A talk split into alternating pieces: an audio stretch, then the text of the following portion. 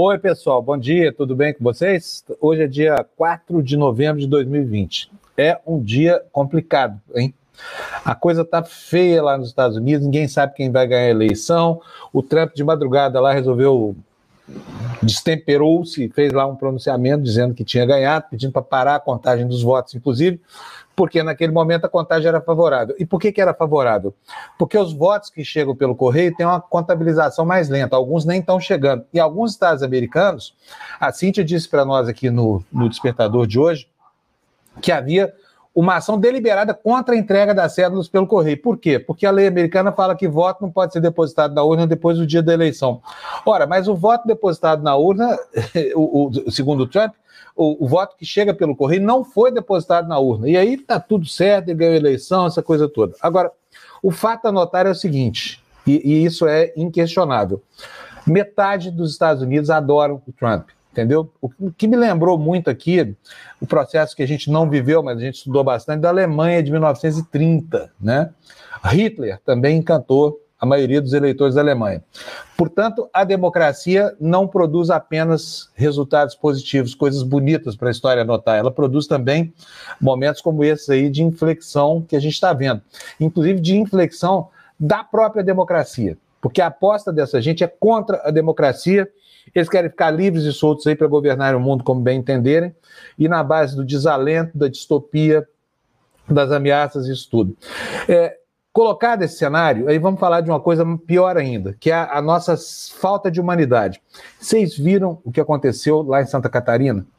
Com aquela menina, Mariana Ferrer, 21 anos de idade, se dizendo estuprada, foi à justiça contra o cidadão que a estuprou, chega lá, encontra três merdas, é essa palavra. Um juiz de merda, um promotor de merda, um advogado dativo de merda. Três, juntos contra ela ali, promovendo uma liça, um linchamento moral. Uma das cenas mais abjetas que eu já vi nessa vida, sabe?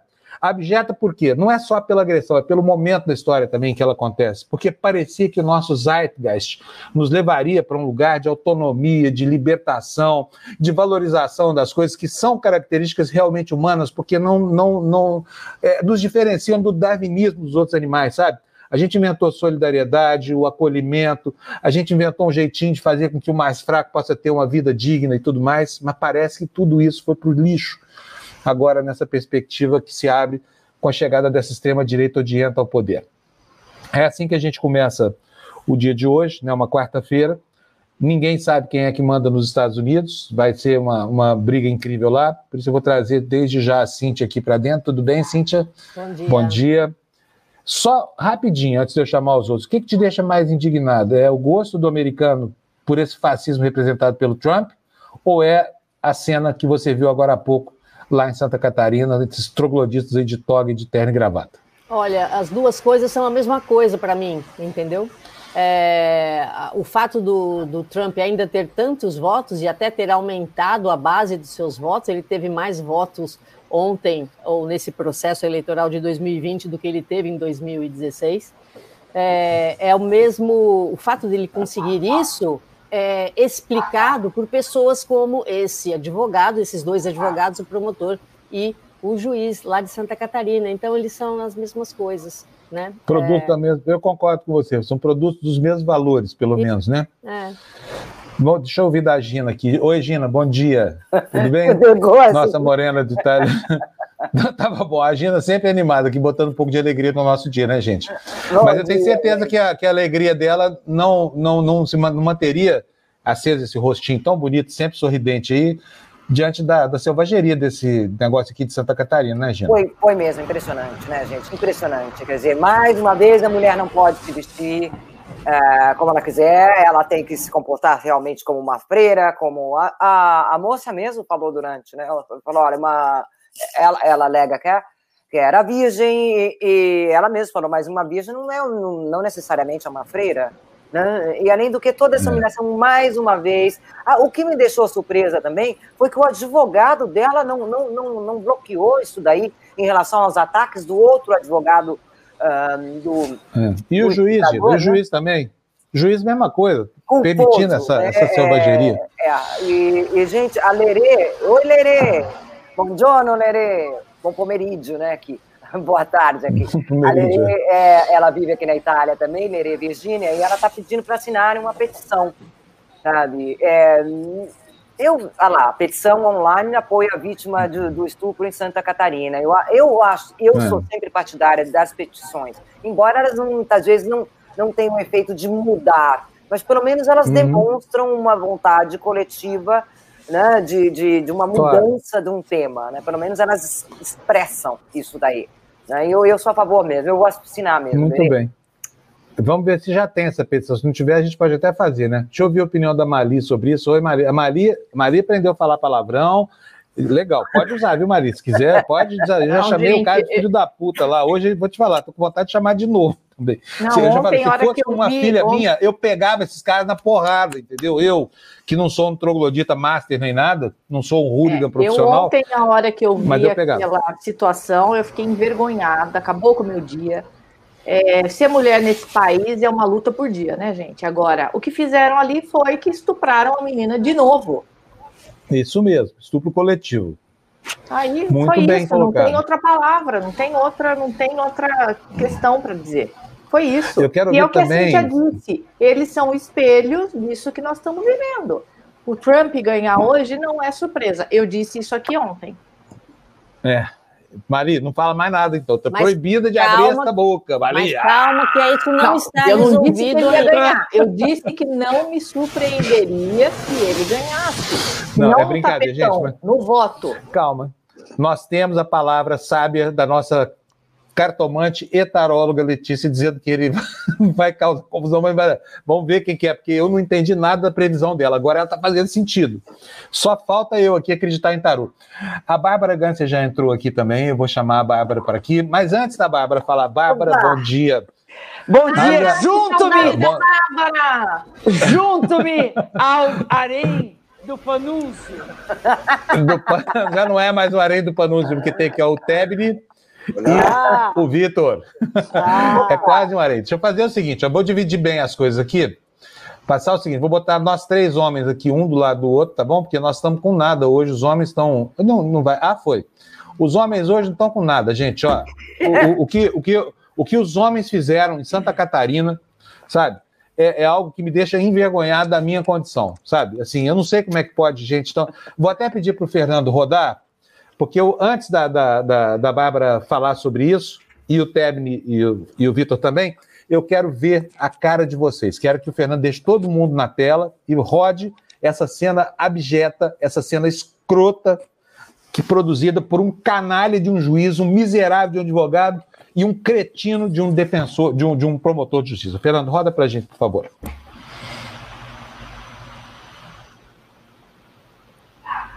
Ah, essa foto aqui foi manipulada, Felipe? Essa foto aqui foi manipulada? Olha a folha, doutor, dessa aí. Muito, tá. muito bonita, por sinal, o senhor disse, né? Cometendo é, assédio moral contra mim. O senhor tem idade para ser meu pai, tinha que até, até os fatos. Mariana, não vai dar, tá? Uma filha do teu nível, graças a Deus. Olha isso, Deus, olha esse miserável de ser advogado. Você responder, não dá para dar teu showzinho. Teu showzinho, tu vai lá dar lá pro Instagram depois, para ganhar mais seguidores. Tu vive disso. Tu, Mariana, vamos ser sinceros, fala a verdade, vamos lá. Tu trabalhavas no café, perdisse o emprego, estavas com aluguel atrasado sete meses, eras uma desconhecida. Hoje. Isso é questão de, isso é questão de, de alegação, né, doutor? Alegação, a gente explora isso. Essa, isso é o seu ganha-pão, né, Mariana? A verdade é essa, não é? É o seu ganha-pão, a desgraça dos outros, manipular essa história de virgem. É só para postar essa última foto que ela, que, nós, que, ela, que ela mandou o defensor público juntar, e que ela diz que foi manipulada, essa foto aqui foi extraída de um site do fotógrafo, onde a única foto chupando dedinho, me dá aqui, e, e, e, com posições, não, não, eu quero aquela outra foto, e com posições ginecológicas ali, é, é só dela. O único site que tem ali, daí a foto. Não tem nada demais essas fotos. Realmente, questão de roupa, não tem nada demais mesmo. Não, essa, a é pessoa que é virgem, ela não é, ela não é freira, não, doutor. A gente está no ano 2020. Não, é, não, é, não é freira, não estou dizendo que é freira. Por que você apagou? Por que você. Essas fotos não tem nada demais. Mas por que você apaga essas fotos, Mariana? E só aparece essa tua carinha chorando, só falta uma auréola na cabeça. Não adianta vir com esse teu choro simulado, falso, e essa lágrima de crocodilo. Meu Deus, é maior que Tudo isso, você. Ô, Mariana, Mariana, se tu quiser recompor aí, tomar uma água, a gente suspende o atar, não tem problema, tá? Eu é, mas peço que... excelência. Não... É... respeito, doutor. Excelentíssimo. Eu estou implorando por respeito, no mínimo, nenhum acusado. Mas é, mas nenhum é, é, se tu quiser, suspende. Passada, pelo ah? amor de Deus, gente. Que que é isso? Nenhum acusados de assassinato sobreados, como eu estou sendo tratando como uma pessoa ilibada, eu nunca cometi crime contra ninguém. Bárbara Gance, deixa eu ver o que você pensa sobre essa cena aí. Olha, eu penso o seguinte, que pode não ter estupro é, do, culposo. Do, penoso, é, é, culposo. culposo no Código Penal brasileiro, mas tem estupro culposo na cabeça do brasileiro, né? Porque é, se, você, se você for olhar, é, é, é, normal no Brasil as pessoas acharem que isso. Então, não tem no Código Penal, e tem na prática, porque isso na prática é o que a gente vê todo santo dia. É, todo santo dia tem isso. O que a gente precisa. Está entrando um som esquisito aqui no meu. Não sei. Alô, alô, alô. Eu sou... Tá bom, desculpa. É, é, eu acho que, é, que é, o que a gente vive é isso. Esse é o Brasil de fato. É esse Brasil aí que a gente está vendo nesse tribunal que a gente observa todo santo dia. E quem, eh, talvez os homens não saibam disso, mas a gente luta com isso todo santo dia. As mulheres vivem, de fato, esse Brasil. Quem não está acostumado com isso são vocês, porque nós vivemos tendo que provar que a gente não é puta todo santo dia. Eu, agora que sou mais velha, talvez não tenha mais que passar por isso. Mas a gente passa por isso o dia inteiro. Você tem que uh, se defender de homem e provar para eles, olha, eu sou uma pessoa que não quero ser assediada. Porque eles, a primeira impressão que se tem sempre é que você é a puta. Você tem sempre que estar tá, é, se, se defendendo, é, normalmente, e não só no Brasil, na vida, sempre, sempre. Como se você tivesse afim de, de, de ser uh, uh, tratada como, como uma pessoa que está à disposição, sempre. Isso é um, um, um fato normal da vida. É um fato normal da vida de uma mulher, sempre. Então, vamos cair na real, porque é, o jeito que essa moça está sendo tratada, uh, no Brasil, é, é, é, uma coisa corriqueira, inclusive. Então, é, é, sabe, a gente chegar e falar assim, nossa, que coisa. Se ela está sozinha como mulher aí. Se tivessem outras mulheres, talvez eles se comportassem um pouco diferente. Isso é uma sala com zoom. Eles estão sendo absolutamente naturais ali naquela sala. Eles provavelmente não pensavam que isso ia vazar, mas ali aquele comportamento é um comportamento extremamente natural, que eles teriam, inclusive, é, é, eles devem estar assim se, se é, ufanando rejubilando, rejubilando, que é a palavra. Rejubilando uns com os outros. Sinceramente, eu, eu peço desculpas de estar sendo tão sincera e tão crua com os homens, mas está tá entrando um barulho de algum cachorro latindo e não é o meu, eu confesso. É, é, é da, de algum vizinho meu aqui, desculpa. Ah, Às vezes lá te aconteceu, eu botar um som mais mas silvestre é, aqui na nossa a live. reconhece seu filho. É, então, mas é, é Desculpa eu estar falando isso, mas mais ou menos você, quando, quando você está em certas situações, você, você percebe, você como mulher percebe, eu tenho que começar a me defender. Chega uma hora ali, especialmente quando você é muito jovem, você está no meio de alguns homens, você tem que começar a se defender. É uma, é uma situação, eu acho que qualquer mulher que começa a ver esse negócio sente que já passou por aquilo alguma vez na vida. Bom, agora vamos ouvir a palavra dos homens. Antes disso, deixa eu agradecer aqui algumas pessoas. Uma delas, o Rodrigo Lopes de Oliveira, tornou membro do nosso canal. Rodrigo, muito bem-vindo aqui. A casa é sua, tá bom? E dá bom dia também para Naísa, bom dia. Está dizendo um abraço carinhoso da Bahia, Jequié. Ei, terra boa, comida boa. E para o Ulisses também, que está aqui conosco já desde cedinho. Vitor, esse Vitor eu conheço de algum lugar. Esse Vitor não está aqui com a gente, está lá longe, né? Vamos ver se o Fábio lê meu espanhol por aqui. Buenos dias. Essa expressão espanhol é moleza, significa bom dia. Olha, Lerê Virgínia um super sticker para gente de um euro. Oba, então, legal, é moeda estrangeira hoje, olha só. Vou chegar lá já na Lerê. Peraí, ó, tá aqui Luiz Tadeu, a Vera Lúcia, ó, Luiz Tadeu. Nós estamos devendo o merchan social que a gente faz aqui para ele. Edilene, bom dia. Bom dia, Henrique. Bom dia, Maria José Bardi. Quem mais está? Um monte de gente tá aqui, olha. Agora, Lerê Virginia mandou 99 centavos de euro. Um euro, né? Aproximando aqui, um euro. Quanto é? Sete reais. É muita grana. Olha, gente, reitero para vocês. Mandem para o projeto do Eduardo com o GSE, tá? É muito mais lucrativo para vocês. Economizem o dinheirinho, mandem lá para ele, porque faz uma diferença danada, os cursos são muito bacanas. Eu mesmo já estou fazendo o de sociologia aqui e vou fazer o de marketing digital, porque disso depende aqui, inclusive, nosso negócio. Só vou falar uma coisa para vocês: estou fazendo um curso de marketing digital na PUC, custa 3 mil reais, tá? Aqui com 47 por mês você faz. Não sei nem se é melhor, se é pior, mas eu vou fazer o curso do Eduardo também, porque eu preciso entender de marketing para navegar essa bagaça aqui, né, gente? Agora, vamos conversar com os homens que estão aqui nessa live. Eu tenho certeza que o meu Querido Desculpe eu ter sido tão chocante, viu? Desculpe eu ter sido tão... Não, não foi chocante, não. Pelo contrário. Bárbara, você falou Bárbara, nós correto. temos que dizer, nós temos que dizer que a gente é do tempo em que você ter um cargo de chefia numa redação era porque você se deitou em algum lugar com alguém. Sim, isso é verdade. É, aqui na nossa redação não tem isso, viu? A Maria é chefe que manda e desmanda por causa da competência dela. Quisera que tivesse um, é. um, homem tão bonito quanto esse. Já passamos por isso muito. Você não pode ser competente. É, Alguma não coisa você fez para chegar. Hum, mas fora isso, é o seguinte: numa situação como essa, em que a mulher se defronta com uma estrutura de três machos e vergonhosos que se apoderam dos instrumentos de um Estado opressor para fazer uma lista como essa contra essa menina. Eu não sei, nem quero saber o que aconteceu, mas essa cena, essa cena que a gente viu aí, como disse a, quem foi? Foi a Cintia? Falou, isso é uma cena de, de, essa é a cena de um estupro? Essa é classicamente a cena de um estupro moral. Eu tenho até vergonha de ser homem numa situação como essa, viu, o Tebni e Vitor?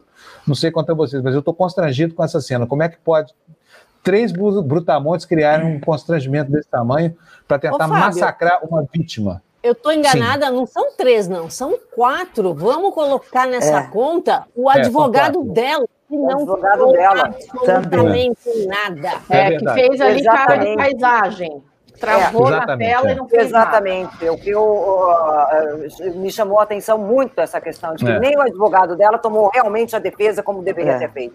e não adianta dizer que era um advogado dativo, né? o que só revela vulnerabilidade é, que, essa moça estava exposta, porque ela não tinha meios para se defender. Foi preciso que o é. Estado a defendesse. Agora, esse Estado a defendeu dessa forma e a atacou dessa forma. Pelo amor de Deus. Teb, vamos lá com você primeiro. Depois o Vitor fala, o Vitor é mais novo, e a opinião dele pode divergir da gente na indignação, eu acho, viu? Mas no nosso tempo, ao tempo que nós fomos criados, eu vou até contar uma historinha aqui antes do Teb. Lá na cidade onde eu morava, tinha uma mulher que era, era esposa de um empresário muito rico. Só que ela vivia uma relação de sonhos, desde que se casou, essa coisa toda. Só que tinha um probleminha. O marido batia nela todo santo dia e a vizinhança inteira ouvia os urros, essa coisa toda. Um dia, ela resolveu parar de apanhar. Sabe o que aconteceu? No dia seguinte, ela foi execrada pelas senhoras da sociedade berlandense. Por quê? Porque a mulher dos sonhos daquele empresário maravilhoso não podia reclamar da vida só porque toma um tabefe aqui outro ali. Os filhos foram estigmatizados na escola, ela parou de ser convidada para as festas de Natal, Ano Novo, aniversário, velório, essa coisa toda, porque era a desquitada, tá? E eu estou dizendo para vocês algo que aconteceu no meu tempo de vida. Não estou falando da Grécia Antiga, não estou falando da Roma Antiga, eu estou falando de outro dia. O mundo era assim, e se eu sou produto dessa cultura, outros que ainda não a superaram continuam por aí provocando estragos no mundo, como esse caso desses, desses canalhas dessa, desse, desse tribunal lá de, de Santa Catarina. Teb, quero ouvir você agora. Fala aí para nós.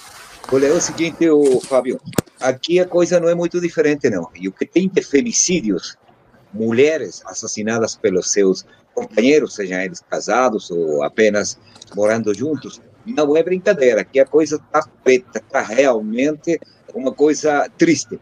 Tem um pequeno avanço, né? Pelo menos aqui foi proibido cantar mulher na rua. E tem uma lei que pune bastante forte a quem for surpreendido, acusado e comprovado. Aí que tem o problema, né? De que ele fica dando cantada em mulher. Isso acontecia muito na, nas construções, né? Os, os, trabalhadores da construção passavam uma mulher bonita e falavam um monte de besteira. Isso já está acabando. O povo tem muito medo de estar cantando em mulher, certo? E você me lembrou de uma coisa importante. Você estava falando daquela mulher lá de Uberlândia, ou Uberaba, não sei, é, que, que era imediatamente barrada de, de, de qualquer relação social. Pensando nisso, com um psiquiatra amigo, a gente está preparando um material para escrever um livro que fala o que acontece com a mulher sozinha, seja ela separada, viúva, divorciada, qualquer uma desse tipo de relações, né? Porque, olha, essa mulher separada, cuidado, cuidado, é perigoso, né? É, entra numa festa, é. opa, anda uma vagina solta. É o mínimo que o pessoal pensa. Desculpa a crudeza para, para, para falar isso, é isso mas é, é, uma sociedade machista herdada da Espanha, com certeza. Muito bom. Olha, só quero. Deixa só, antes de ouvir o Vitor aqui, deixa eu colocar aqui, Tebni, para você. Olha, a Lerê está dizendo aqui: olha, este ano, uma moça vítima de estupro no Chile foi exposta, humilhada e depois suicidou. Vocês lembram desse caso, não? Vocês lembram? Sim, senhor. Sim, não somente lembro, ela se suicidou e o advogado daquele cara que, que uh, assediou a mulher, encheu até cansar, é meu companheiro de faculdade na Faculdade de Direito, Gaspar Antônio Calderón Ordóñez. Conheço muito bem. O cara é um baita de um machista, ele pertencia, inclusive, às forças do Pátria e Liberdade, que é uma agrupação de extrema-direita que estava em contra do governo de Salvador Allende, colocava bomba, sabe, nas torres de alta tensão da eletricidade e tal. Esse é o general que está defendendo aquele, aquele mocinho. Mas ele está preso, viu? Ele perdeu aquela batalha judicial, Gaspar Antônio. É assim de, de, de, de rude. Olha, aqui só para antes do, do Vitor, a Érica nos manda cincão aí, Érica, muito obrigado. A Érica lembrando aqui que mulher é julgada, avaliada e padronizada o tempo todo. Sempre temos que ser comportadas para não ser mal vistas. Aquela história, né? É, como é que é? Linda, como é que é mesmo? Linda, não sei o que, do lar. Recatada e do lar. Recatada e do lar. Linda, recatada e do lar. Mulher Eu estou achando que a Érica é linda, recatada e do lar. Eu acho que a Érica faz o padrão linda, recatada e do lar Estou provocando eu tenho, ela, porque eu, eu e a conheço... já estamos íntimas. Já estamos eu conheço a Érica pessoalmente e posso assegurar conhece? que ela é linda e não é do lar. Se ela é recatada ou não, já não dou, dou palpite, não é problema ah, meu. Você conhece a Érica pessoalmente? Sim. É? Ah. Eu, quando estava fazendo meu mestrado na UNB, ela estava na graduação em biblioteconomia. Não é isso, Érica? Hum. Vou mandar o um convite para ela entrar aqui para contar Porque a história a, dela, que é bem bacana. É, a gente precisa conhecer a Érica, poxa vida. É, eu e ela nos provocamos a, a, todos os programas que a gente se encontra, é, precisamos conhecer. Olha, Mas a... lembrem que antigamente Estado Civil falava lá no Brasil, não sei se ainda é, do lar. Como se o lar é, fosse é o patrimônio da mulher. Espera aí, pô, vamos parar com aquele machismo, né? Se não pergunta para o Victor Saavedra aí, que ele não tem meu sobrenome paterno, sim, meu materno. Saavedra era minha mãe. Tá? Certo. É, é, na Espanha, na Espanha é assim, né? Na Espanha você pega o sobrenome da sua mãe, que eu acho muito mais coerente, inclusive, porque é. Tem mais certeza. A mãe né? a gente sempre sabe, exatamente. É. é. É, eu tenho uma filha que a paternidade é certa, já a maternidade é só uma possibilidade. Porque ela, ela, é a cara da Juliana Fratini. Então o pessoal fala que a, a paternidade está correta, mas já a maternidade é uma, é uma, questão complicada de resolver. Gente, olha só, é, além disso, nós temos eleições americanas, né? Oh, mas o Vitor não falou ainda. Estou esquecendo o Vitor é. aqui, estou caçando a palavra do Vitor. Como assim, Fábio Panunzi? Fala aí, Vitor. Desculpa. Eu tenho, não, eu só tenho um comentário a fazer. Eu conheço a história, o Tebni falou, eu, eu carrego o nome da minha avó no meu RG brasileiro, também carrego o nome dela no meu braço. E tem uma coisa que eu carrego que é talvez até mais importante, que é o exemplo. Essa mulher, nos anos 60, quando o marido dela, meu avô, bebia demais, e era um oficial da notaria. Ela largou o marido, pegou os filhos e foi para casa da sogra. O Tebni pode falar: meu avô foi um caso de alguém que deixou de beber para voltar com a família. Ela conseguiu, com o apoio da sogra, mudar a atitude de um marido. Então, eu posso dizer que as mulheres são, pelo menos as chilenas, e o Chile eu chamo de o país mais machista e matriarcal do mundo, porque as mulheres chilenas são extremamente fortes. Então, esse é o único exemplo que eu posso dar. Eu não posso me referir a outro caso, porque do meu lugar de homem, eu abaixo a cabeça e deixo para as mulheres é. o comentário. Eu é senti um certo, um certo uh, ar de machismo nesse comentário, mas eu vou ficar. Vou me, vou me abster de comentar. Mas me deu assim, uma certa impressão de machismo, é, como se as mulheres tivessem que obrigação de lutar contra o machismo dos homens e, e como se fosse a, a obrigação da mulher e, e não Bárbara. a obrigação do homem de deixar de ser machista. Gente. Bárbara, cá, Bárbara deixa eu te contar só uma coisa, por favor, tá. Fábio. Há um Pode tempo, falar. minha mãe estava participando de uma panela comum. Aí Sim. apareceu um menino de uns sete, oito anos, querendo falar com a sua abuelita, sua vovozinha, né?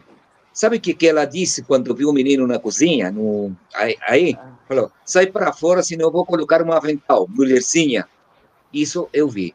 Então, Sim, muita sei, coisa mas... tem que ser mudada por parte das mulheres. Olha só. Não, eu sei, sem dúvida, mas você mas falar que aqui nesse caso, ou qualquer coisa, a gente está falando de uma vítima e vocês vêm os dois alegar que o problema é que a mulher tem que mudar o homem, você me desculpa, não, mas eu, eu acho não disse que não isso. é. Não, não, eu não disse isso. Não, não, não, eu entendi, Bárbara, não é isso não.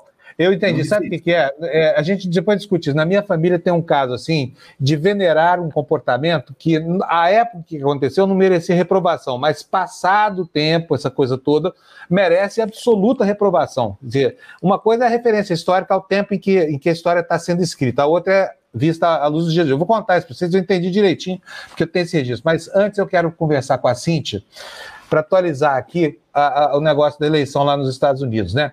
Cíntia, como é que está a coisa aí? Já tem um, uma perspectiva no horizonte ainda não? Não, acabei de abrir aqui, o Vitor, inclusive, me mandou aqui no WhatsApp, a eleição uh, está realmente no roer de unhas aqui, né? É, ó, é. Quanto 227 para o Biden, 213 para o Trump, e, uh, 224 aqui no, na CNN, 224 por é, No New York Times é 227, não sei, ah. ele deve estar contando algum estado. O Senado 47 a 47, mas está se configurando aí uma maioria no Senado para os republicanos, como já era.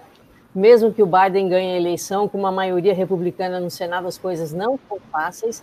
Na, na na Câmara, uma maioria democrata, provavelmente, está se configurando, mas não acabou a contagem ainda, né, Fábio? É... É. Eu vou botar o mapa aqui na tela e nós já temos o professor David Fleischer aqui. Cíntia, se você puder ficar na entrevista, vai ser muito bom. Se você não, não pode, então tudo bem. Então a gente se fala depois. Só vou pedir para você que se houver qualquer coisa, você chame a gente aqui. Você entra qualquer hora que você quiser, tá bom? Tá bom. Então, um beijo para você, bom dia. E olha, nervos de aço hoje, hein, Cíntia? É verdade. Obrigada, Cíntia. Tá bom, a gente Nos próximos depois. dias, pelo visto, né? É, Porque não é, pode demorar ainda alguns dias. Nós vamos ver o que, que acontece. Não tem o que falar antes, tem que aguardar e ter é. calma e tranquilidade. Muito bom. Então, um beijão para você. A gente se fala mais para frente aí se tiver alguma novidade, senão a gente se encontra amanhã no Despertador. Tá bom. Um beijo para você, Cintia. Bom, vou botar aqui o professor David Fleischer. Professor, bom dia, bem-vindo aqui na nós.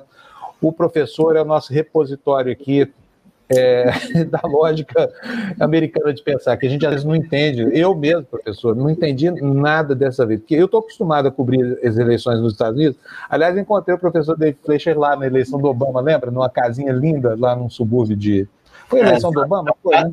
Casa do minha sobrinha, Bethesda. Você gostou é. muito das árvores. Eu queria morar naquele lugar, é lindo, um subúrbio lá de Aquilo fica, é Maryland, onde é que é aquela casinha é lá? Exato. É Maryland. Né? Então, assim, mas sabe aquele chalé dos sonhos, assim, no meio, assim, da, da, das árvores, essa coisa toda? É, encontrei lá no outono, as folhas caindo vermelhas, essa coisa toda, lindo. Agora, o cenário era o mesmo, porque toda eleição americana é marcada pela dúvida, e essa dúvida é uma dúvida que persiste e contraria a metodologia dos institutos de pesquisa. Toda eleição eles erram, é, são erros é, muito importantes. Mas, professor, ficou certo ao menos uma coisa: o Trump faz o maior sucesso junto à opinião pública americana. É indissociável desse resultado a aprovação ao método representado por ele, não é não? Sim, tem uma parcela grande da, da população americana que se empolga com os comportamentos até desviados né, dele. Né? É, ele tem muito apoio da chamada é, rednecks, né, dos operários, principalmente de, de baixa escolaridade, é, e também de mulheres com baixa escolaridade, mas ele perdeu as mulheres nos subúrbios, porque ele faz uma apresentação muito machista e muito racista, de supremacia branca, né? Então, mas tem muita gente nos Estados Unidos que é, apoia esse tipo de, de, de ideia e de, de comportamento, infelizmente. Pois é, professor, como é que a gente pode entender que é, é, é, o comportamento do Trump, por exemplo, porque o que ele fez de madrugada é algo que é mais ou menos como assaltar o, o, o, forno quando o bolo está começando a assar. Não havia nada que justificasse a manifestação dele, de que ele ganhou, de que a eleição foi fraudulenta, e pedindo, inclusive, a, a paralisação da contagem dos votos. O que, que é que aconteceu lá? O que, que significa esse gesto dele? Porque deve ter sido um gesto pensado, né? uma vez que ele vem se preparando para esse momento, já antecipando a judicialização há muito tempo, né, professor? Sim, exatamente. Ele está com as perspectivas de talvez ele venha a perder, né? Então, ele está antecipando esse, esse cenário e já tentando jogar de que eu já ganhei, mas tem muito fraude por aí, vem contando votos que vêm pelo correio até, até sexta-feira em alguns estados. Tem que lembrar uma coisa: ele colocou um sujeito para dirigir os correios nos Estados Unidos que sucateou os correios. Então, tem muito voto vindo pelo correio que não chegou ainda. Então, tem um juiz federal que já mandou os Correios apressar a entrega das cartas. Então, essa foi uma coisa pensada que eu acho que foi totalmente ilegal. É uma prática muito é, negativa numa eleição, em que você vai propositalmente sucatear os Correios para atrapalhar a chegada do, dos, da, dos votos pelos pelos Correios. Então, essa é uma coisa absurda, né, eu acho, né, que nunca aconteceu em nenhuma eleição antes nos Estados Unidos. A imprensa americana está jogando muito isso, que nunca na história das eleições americanas teve essas coisas. Né? Então, Agora... Trump está antecipando uma, uma possível derrota, já questionando a, a, a apuração dos votos e que você tem razão, ele tem os 200 ou 300 advogados prontos para fazer a judicialização de vários estados e até ir para o Supremo, onde ele tem ampla maioria. É, é, é, bom dia, professor. É, bom dia. Tudo isso a, gente já tinha, já, já tinha uma, uma previsão de que isso fosse acontecer. O Trump tem um histórico de que tudo o que acontece com ele, é, que pode vir a condená-lo, ele, uh, ele processa. Ele é um sujeito que é conhecido, o histórico dele é qualquer dúvida, ele processa. É a mesma, mesma atitude do Paulo Maluf que nós temos aqui. Mas, uh, e, e, o Bernie Sanders, uh, eu mandei até hoje de manhã uma, um, um, um pequeno sketch para o, o Panúzio, para todas as, as nossas colaboradoras aqui, e para o Tebni e para o Vitor, mostrando que o Bernie Sanders já vinha alertando isso, que os democratas estavam muito preocupados, que o Trump estava fazendo essa coisa de anunciar a fraude prematuramente para depois dizer, já combinado com um amigo dele, que é um doador da campanha dele, que ele pôs no correio, para dizer: eu ganhei, anuncia que eu ganhei, e depois dizer: não, vamos parar a contagem aqui, e essa contagem que vem do Correio, agora não vale mais, e entrar na Suprema Corte uh, pedindo uh, uma decisão, e essa decisão, evidentemente, vai ser a favor dele, porque ele já pôs aquela senhora, uh, essa juíza. quer dizer, foi tudo muito bem urdido. E, no fim das contas, hoje em dia, a, a imprensa não faz mais a menor diferença. A opinião mais, uh, digamos assim, instruída, a opinião uh, que, construída não faz a menor diferença. O que, que isso representa para o senhor? Bom, ele já, já perdeu no Supremo. É, ele tentou no Supremo a, a obrigar a Pensilvânia de não contar os votos pelo correio, apurar depois do dia 3. Então, Pensilvânia vai apurar os votos estão chegando pelos correios sucateados ou atrapalhados até sexta-feira. Então, o Supremo é, derrotou essa iniciativa e disse que não, Pennsylvania pode contar os votos que estão chegando até sexta-feira. Tem que ser postado no correio antes do dia 3. Né? Então, você pode ter postado um voto nos correios na semana passada, na quinta ou sexta-feira, e os correios estão tão atrapalhados que talvez essa carta só vai chegar à, à, à junta eleitoral no estado é, lá para quinta ou sexta-feira. Então o Supremo derrotou ele nessa iniciativa, né? Ele ficou muito chateado. Outro problema que vocês têm que lembrar que o, o Trump é um grande mentiroso. o Washington Post tem uma contagem mensal dos mentiras que ele fala e fala repetidamente a mesma mentira várias vezes. Ele teve uma conferência de imprensa, acho que duas ou três semanas atrás, onde começou a contar a mesma mentira sobre a questão dos veteranos de guerra. E uma jornalista, mulher, levantou a mão e disse: Presidente, você já contou essa mentira mais de 100 vezes. Aí ele calou a boca dele. Né? Mas ele é um sujeito extremamente mentiroso. Ele inventa mentiras toda hora. É, pois é, mas é, o Correio, por exemplo, ainda não entregou 300 mil cédulas e, o, o, e a, os eleitores do Trump, que não são poucos, é, realmente não acreditam minimamente na imprensa ou nas pessoas que dizem as mentiras dele. Então, tem a tal da alternate uh, truth, que a, a Conway uh, criou essa, essa, essa expressão, que alternate truth, a, a verdade alternativa, nada mais é do que uma mentira, mas existe uma grande parcela da população americana que simplesmente desconsidera é, as mentiras dele, acha que ele está falando a verdade, que existem, que o Trump, que o Biden é um pedófilo, que uh, o George Soros é ligado ao Biden numa confluência é, socialista e, e todas essas coisas, que o FBI é socialista, quer dizer, são coisas inacreditáveis. E, e essa gente acredita, esses menos educados, os, o white trash, essa coisa toda, eles acreditam nisso. E isso eh, significa um pouco que os Estados Unidos está fraturado e que a democracia americana corre riscos, ou, ou, ou, ou não corre. Corre riscos, sim. Esse pessoal, eles assistem o Fox News. Então, o Fox News é o grande porta-voz do, do Trump e todas as suas mentiras.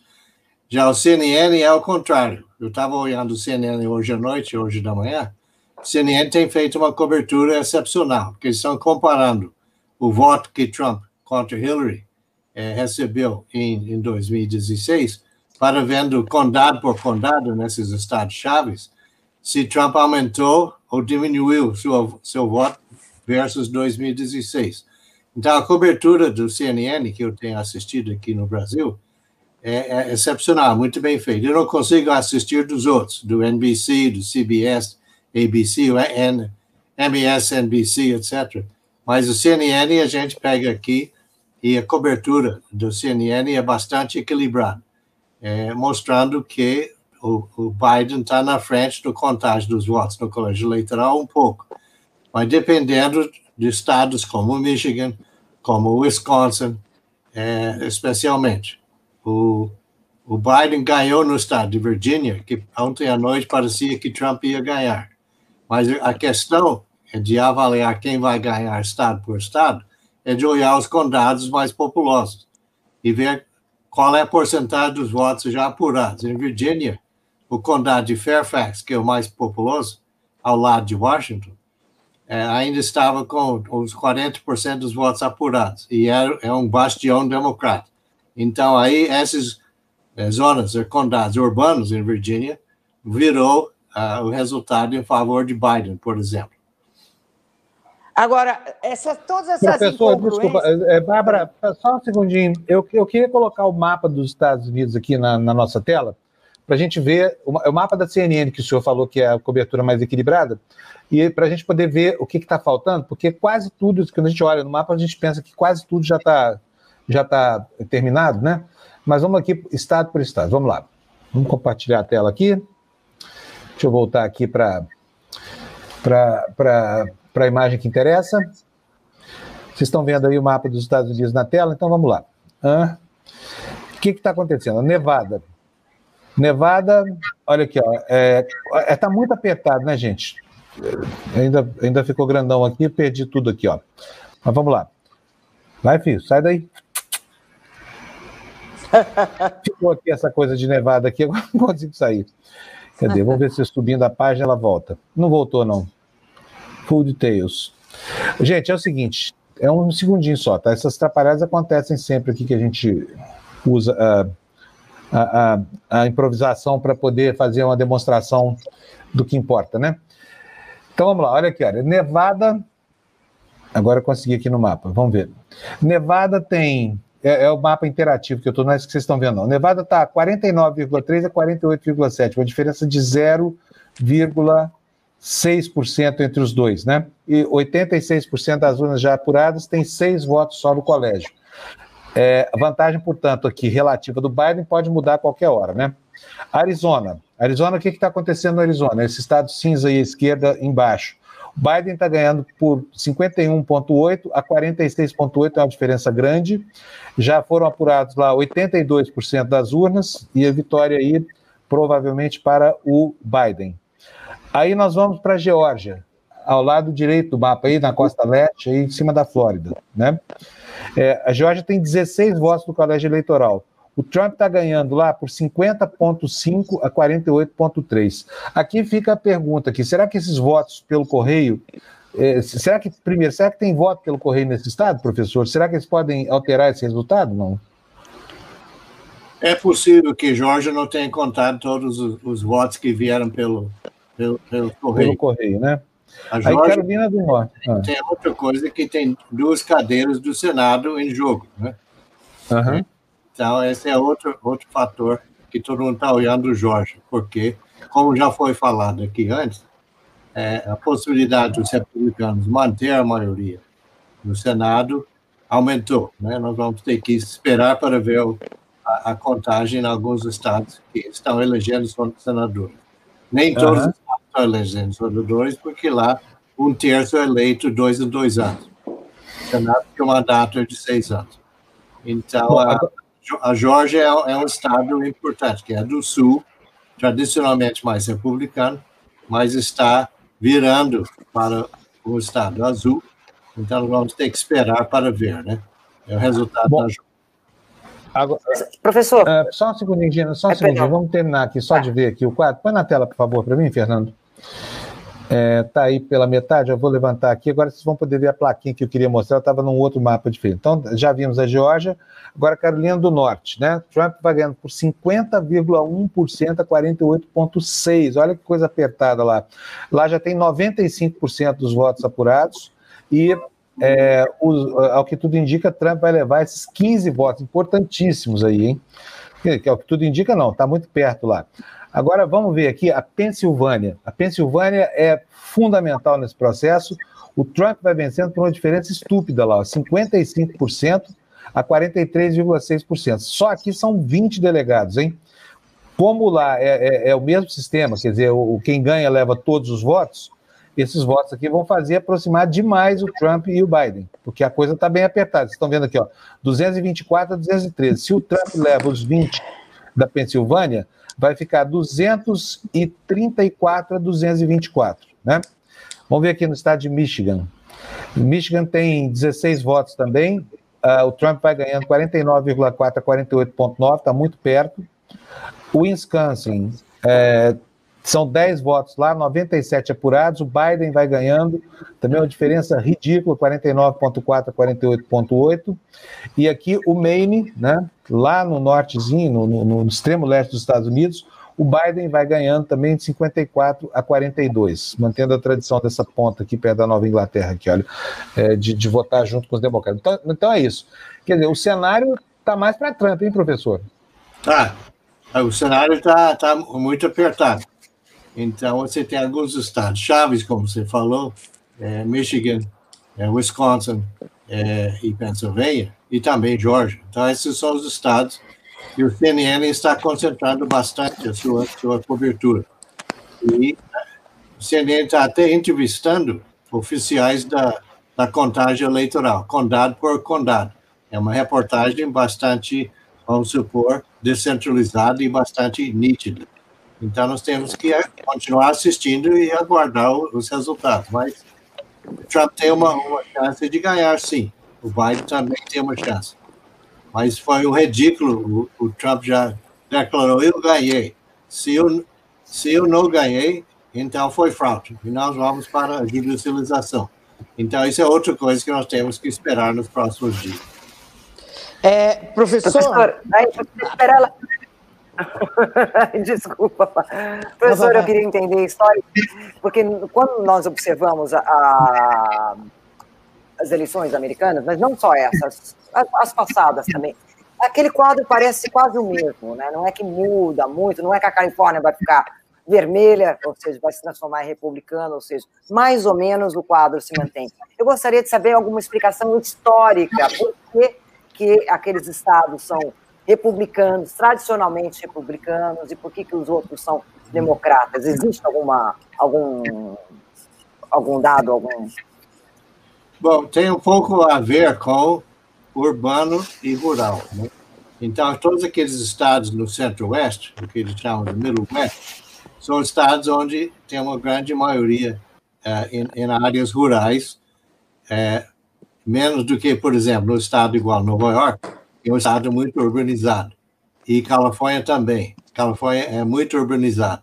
Então, a, o nível de urbanização é, tem a ver com é, democratas. Se tem mais urbanização, é mais democrata. Se é mais rural, é mais republicano. Por isso que você vê no mapa, no grande meio dos Estados Unidos, é tudo vermelho, né? De, de republicanos. E você tem é, estados onde é, não dá para fazer essa, essa avaliação. É, a Flórida é um exemplo, né? A Flórida é cheia de etnias diferentes. Tem muito nortista que foi para a Flórida para morar, para aposentar. Tem uma, é, uma certa quantia da população que, que, que é judeu também na Flórida. E tem as etnias de imigrantes, como cubanos, como venezuelanos e um, certo número de brasileiros que moram na Flórida também. Então, nossas redes de televisão aqui no Brasil, Globo, é, Band, etc., etc., têm entrevistado brasileiros na Flórida para ver como, porque falam português, né? Então, para entrevistar é mais fácil do que traduzir o americano ou, ou o espanhol falando, né? Então, você tem o estado de Texas, que foi tradicionalmente republicano, mas a, a, a demografia uh, em Texas está mudando. Então, mais urbanização e mais votos de latinos, principalmente latinos de descendência mexicana. Então, é, muita gente achava que Biden tinha chance de ganhar em Texas, onde ele foi, ficou, foi perto, mas não ganhou, aparentemente, né? Então, a, é, o que a televisão americana fala sobre que vão virar, né? Então, Arizona, por exemplo, que é tradicionalmente mais republicano. Então parece que Arizona vai ter um flip, né, que vai ter um resultado a favor de Biden, democrata. Então, são poucos estados que têm essa possibilidade de um flip, né, de, de virar de republicano para democrata ou democrata para republicano. Você tem razão. É, esse mapa é tradicional e são poucas mudanças de uma eleição para outra. O que o CNN tem comparado é a eleição de Trump com Hillary em 2016 e se o Biden superou o voto de Hillary, condado por condado, ou se o Trump superou ou perdeu em relação ao seu, seu voto em, em 2016. Então, é, CNN tem concentrado nos condados que são muito populosos. Por exemplo, você tem é, em Michigan, você tem o condado em volta de Detroit, que tem quase 20% da população do estado inteiro. Então, se a contagem lá está em 50%, pode ser que chegue bem mais votos para Biden naquele condado. Então, você nem tem chamado essa, essa a, a nossa atenção a esses fatores de condados muito populosos e condados tradicionalmente democráticos, por, por causa disso, de ser mais urbanizados. É, em Ohio, por exemplo, tem três estados, cidades grandes: Cleveland, Cincinnati e Columbus. Então, você nem mostrou condado por condado no Ohio como é que está vindo a, a votação, né? Então, essa análise é bastante nítida e detalhada, ah, é, que é muito interessante. Os, eles fazem essa comparação condado por condado, dentro de estados que são chaves. É, professor, uh, uma coisa muito interessante da, da eleição, que uh, os, os, já tem muita gente comentando que os jornalistas, mais uma vez, confiaram nas pesquisas e que as pesquisas não não funcionam mais, que as pesquisas elas não são fidedignas, que elas são mal feitas ou que elas são mal intencionadas. E as pessoas não levam em consideração que a tal da silent majority, que já existia na época do Nixon e que agora uh, continua uh, com, com, sendo silent majority na época dos trumpistas, ela é silent eh, enquanto ela tem gente muito enrustida, tem gente que tem vergonha, se acanha de dizer que é trumpista, ou tem aqui no Brasil gente que se acanha de dizer que vai votar no Bolsonaro ou em, em gente mais controvertida, e, e, e, ela não fala, ela, o cara, o pesquisador, vem perguntar e ele simplesmente se abstém de dizer. Então, a pesquisa não dá para ser feita. E existe outro componente que dificulta a confecção das pesquisas, que é a interferência russa. E essa eleição existe a interferência russa, existe a interferência do Steve Bannon, como a gente viu no tal do laptop do, do, do Hunter Biden, que, os, uh, que o, o, Steve Bannon tentou pôr no New York Post, aí fazer um escarcel com esse laptop do Hunter Biden, mas não conseguiu. Mas, em todo caso, uh, o FBI estava preocupado, está, e afirmou que existe interferência russa, sim, tanto uh, mexendo na, nas emoções da, da, dos, dos uh, eleitores via uh, rede social, quanto tentando interferir nos, nas urnas mesmo. Uh, a gente não está falando sobre isso, professor. Aparentemente, a intervenção russa foi maior em 2016 do que está sendo hoje, porque os americanos estão mais alertas a esse tipo de, de intervenção russa. É, tivemos outro caso de uma pessoa muito conhecida aqui no Brasil, o tal de Glenn Greenwald, né, do Intercept.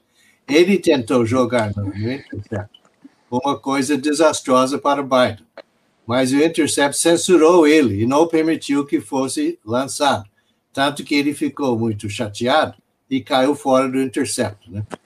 É, aqui no Brasil ele é chamado do Verdivaldo, né? É o Greenwald. Né? Então, essa foi uma, uma coisa semelhante ao que o Bannon tentou fazer no New York Post, e o New York Post voltou atrás e não publicou, não censurou. E o New York Post é do, do Murdoch, né? mesmo que Sim. é do Fox News. Né? Então, Sim. isso é impressionante, de que o, o New York Post é, tomou um certo cuidado, como o Twitter também está tomando cuidado é, de rotular as mentiras do Trump como mentira, ou vamos supor, não totalmente verdade, vamos supor. Então, há, há essas censuras que têm acontecido, né? É, pois é, mas é, a gente, a gente vai ver agora. Outro ponto que você levantou sobre as pesquisas, as pesquisas têm margem de erro. Então, se você tem uma pesquisa que dá Biden é, 51% e Trump é, 48% ou 47%, então a margem de erro, às vezes, é 2% ou 3%.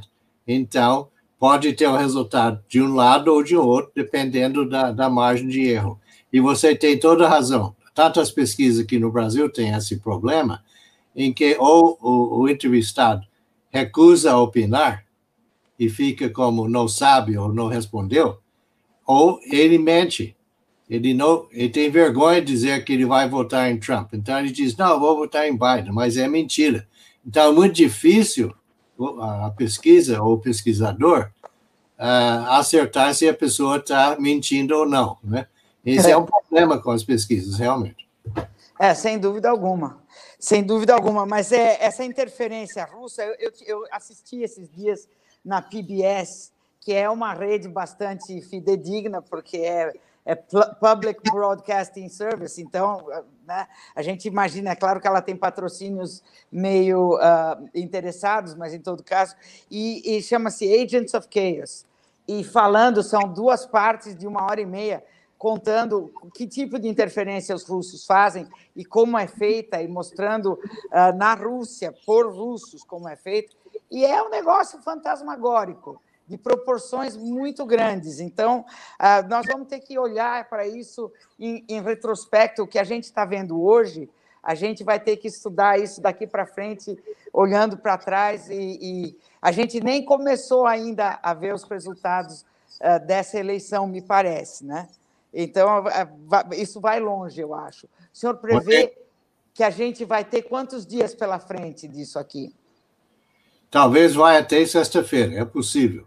Outro exemplo da intervenção russa, o que nós chamamos de hacking, né, feito pelos russos, pode tentar destruir a União Europeia, que o Putin quer fazer isso. Então, os, os russos fizeram hacking muito forte na Inglaterra, no, no Reino Unido, para a favor do Brexit, né, para que a, a, o Reino Unido saísse da União Europeia. Então, os ingleses têm fortes provas de intervenção russa naquele plebiscito, é, em que a margem foi mais ou menos de, de 3 ou 4% de um lado para o outro. Então, esse é outro exemplo de hacking e de intervenção do, dos russos numa, numa eleição, num plebiscito na Inglaterra, no Reino Unido.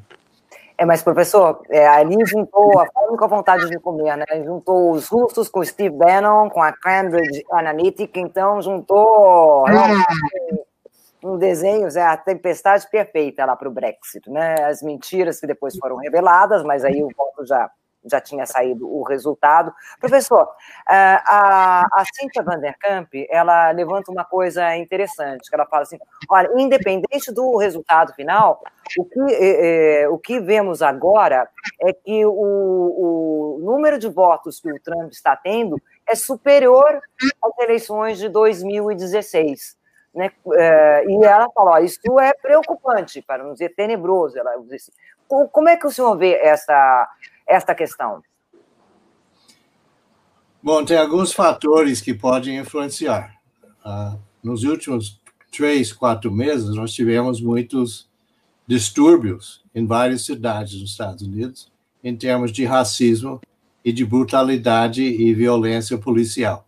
E principalmente o problema de Black Lives Matter, quer dizer, vidas dos negros importam. Né? Então, você tem muitos casos até casos recentes, nas últimas semanas, de policial branco covardemente matando o negro. Então, isso é, é, talvez tenha influenciado a violência subsequente a votos a favor do Trump, que Trump só fala em law and order. Nós vamos manter a, a lei e a ordem, como nós temos aqui no Brasil, o GLO, Garantia de Lei e Ordem. Né? Então, talvez esses distúrbios, principalmente em Portland, no Oregon, e em outras cidades onde teve essa violência policial e violência racial, talvez tenha motivado mais ainda os eleitores de Trump e os quase Trump de votar nele, infelizmente. É, parece que o Trump, inclusive, conseguiu a, a, a, a angariar o apoio dos negros que são contra uh, esse looting, essa, essa uh, destruição de, de, uh, de lojas, de coisa, porque são gente que não quer que a, a, causa negra seja misturada com a baderna. Então, ele, no, no último momento, conseguiu angariar o suporte, de, o, o apoio de, de, de, dessa, dessas pessoas da, da, da comunidade negra que não querem ter, um, ter a violência ou o comércio destruído, essa coisa toda. E, ao mesmo tempo, da comunidade, por exemplo, da Flórida, vocês viram que o, o, o Pompeu, o Mike Pompeu teve uh, na, na, na, na, fronteira da Venezuela ultimamente e, e teve todas uh, uh, essas manobras de vir aqui falar que a Venezuela estava fazendo a, alguma ameaça de comunismo na América do Sul, tudo isso era um show para uh, impressionar os, os, latinos da Flórida. É, isso o senhor acha que usar a máquina, uh, por exemplo, pegar o Air Force One e ir, voltar para Michigan, e para Ohio, e para Illinois, para não sei o quê, nesses últimos dias também é mais uh, ele tem muito mais poder do que o Biden teria. O Biden ficou fazendo comício em, em, em estacionamento para 10 pessoas com, com uh, coisa em volta, com limite de, de um metro para cada pessoa, e o Trump fazia comício para 5 mil pessoas, 10 mil pessoas nos últimos dias. Bom, a diferença é que o Biden acredita na ciência. E o, o Trump um desprezo em cima da ciência. Então, tem um cálculo feito nos Estados Unidos desses grandes comícios que Trump fez, em que ninguém usava máscara e todo mundo com menos de 20 centímetros de distância entre um e outro, que esse, esses comícios talvez tenham infeccionado uns 200 mil pessoas americanas e que provocaram vários milhares de mortes. Então, você tem essa que vai ainda carregar na consciência do Trump Mas é claro que ele não liga para isso. E como o nosso presidente Bolsonaro aqui no Brasil não acredita na ciência.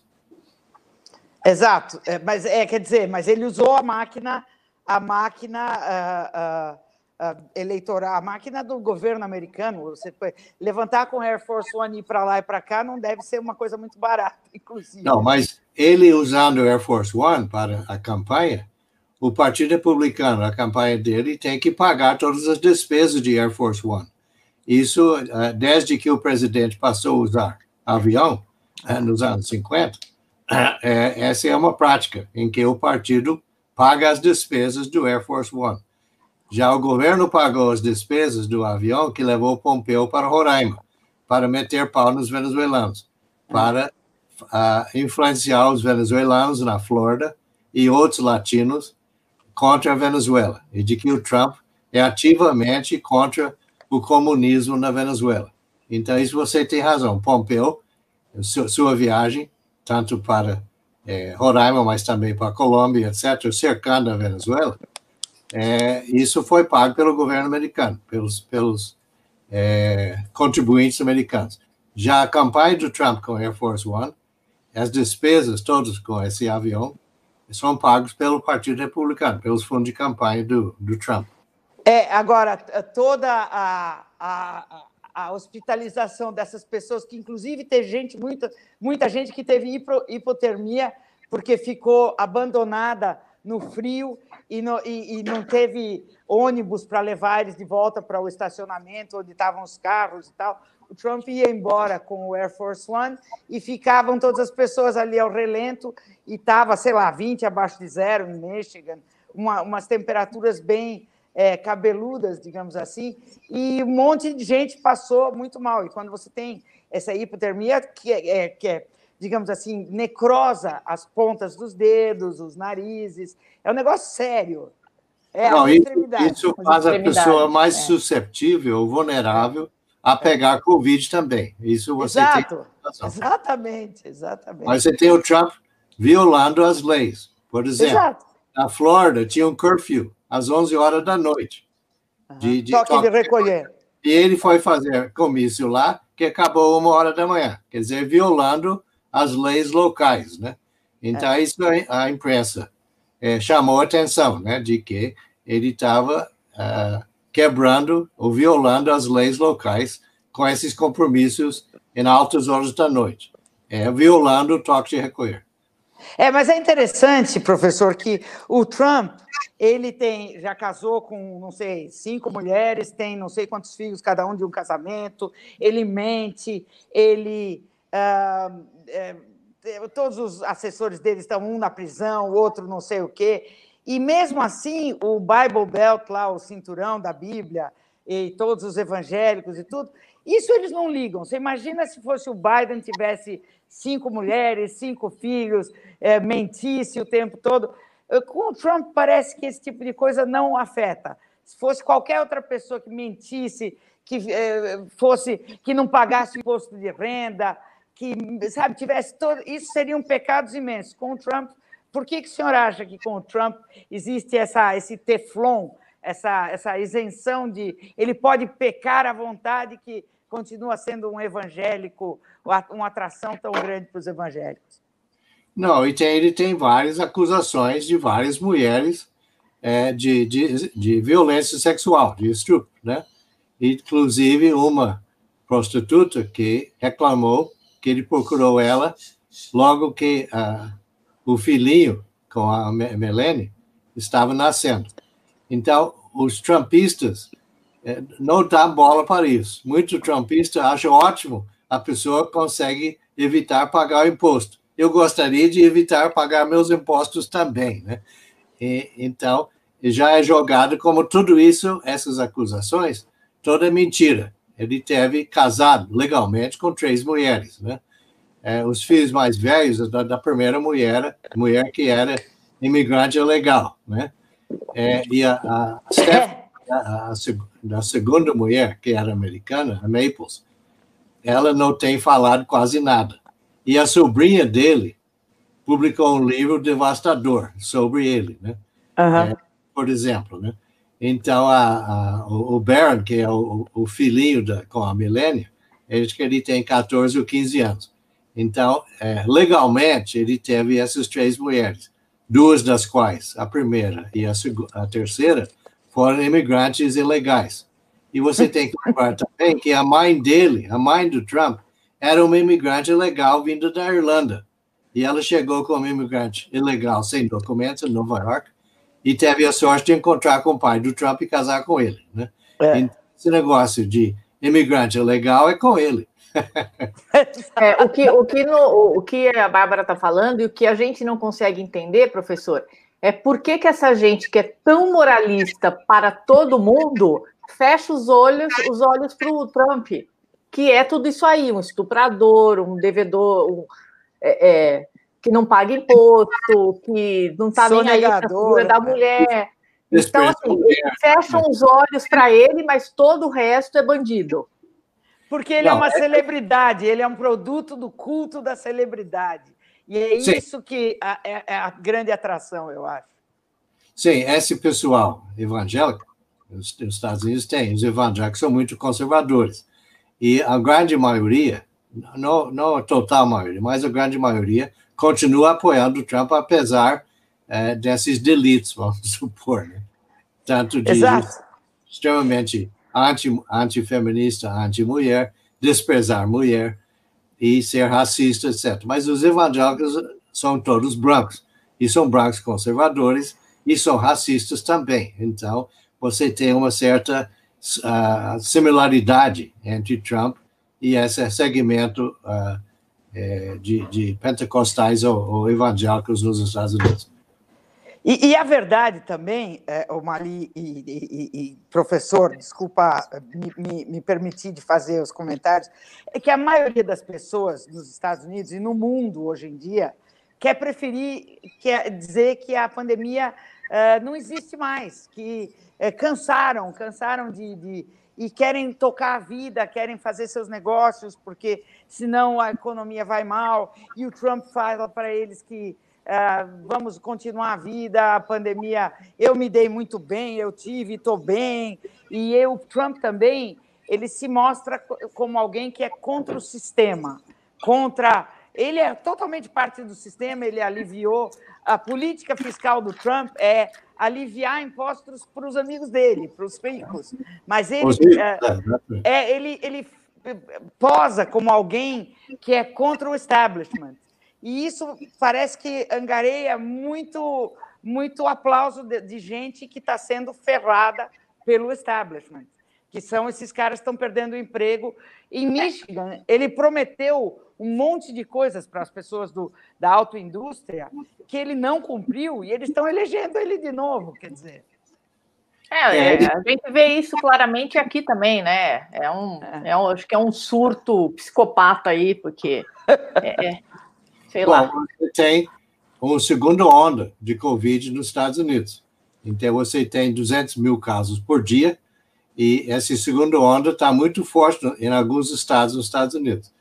E muito, uh, muito americano mais sensato não acredita que Trump teve Covid. Ele foi se internar lá no hospital Walter Reed de, de, de, de farsa, só para dizer, eu, eu peguei esse negócio, mas eu sarei rapidamente, eu sou muito forte, eu sou um homem macho forte. Então, muita gente acha que foi mentira, que ele não teve Covid coisa nenhuma, mas foi para o hospital só para fazer é, Professor, agora, agora o que eu acho, assim, francamente, que está acontecendo? É o seguinte: é uma mudança cognitiva gigantesca na, humanidade e um desafio desse novo paradigma de comunicação aqui, da interface dele com a, política, com a política, que criou uma hidra, um monstro, né? Porque, afinal de contas, nós estamos aí, parece que a democracia representativa não atende mais a necessidade do cidadão por cidadania, não assegura mais direitos individuais sejam satisfatórios, e o pleito das pessoas parece ter mudado. Liberdades individuais ou, ou é, é, é, racionalidade, essa coisa toda, entrou em desuso para o mundo. Talvez o mundo não precise mais dessas coisas. O que, que o senhor acha disso, professor? A gente aqui achando que está todo mundo doido demais, é a gente que não está bem enquadrado nesse espírito do tempo tão diferente da, da nossa, digamos assim, da nossa raiz cultural. Nós temos um exemplo aqui no Brasil. O líder da maioria na Câmara dos Deputados disse que nós temos que fazer uma nova Constituinte para ter outra Constituição, porque a atual Constituição está cheia de direitos e não de dever. Então, de acabar com todos os direitos individuais numa nova Constituição. Isso é a ideia do Centrão e do, do Ricardo Barros, que é o, o líder da maioria na, na Câmara dos Deputados. Então, de sucatear eliminar os direitos individuais, isso é uma, um caminho para autoritarismo. Né? Então, eu espero que isso não chegue a esse limite nos Estados Unidos é, de que, que os direitos individuais podem ser sacrificados pela lei e a ordem geral do país. Eu espero que isso não aconteça. Pois é, estamos numa belíssima, num belíssimo sistema, pelo visto, né? É. Estamos engajados. Hoje, ô, Bárbara, ah. hoje eu estava falando aqui no Despertador que é o seguinte: quando o Bolsonaro foi eleito, isso gerou um desalento em muita gente. Muita gente falou: nossa, se eu pudesse sair do país, essa coisa toda, sairia. Uhum. E de fato, você vai para a Itália, vai para a Inglaterra, enfim, o mundo é grande, né? Mas o problema é que com a eleição do Trump, a gente perde essa perspectiva e precisaria ter um outro planeta para a gente ir, porque a, a, vitória dele outra vez vai cristalizar uma mudança de valores que é absolutamente deletéria para o nosso padrão aqui de, de, de relacionamento social, essa coisa toda. Infelizmente, o Elon Musk ainda não conseguiu completar a sua missão de colonizar Marte, né? Porque talvez houvesse aí um alento para a gente. Mas posso te dizer uma coisa? Esse populismo de agora, ele vai passar. É uma onda populista. Ele é um o, o Bolsonaro e o Trump são peron.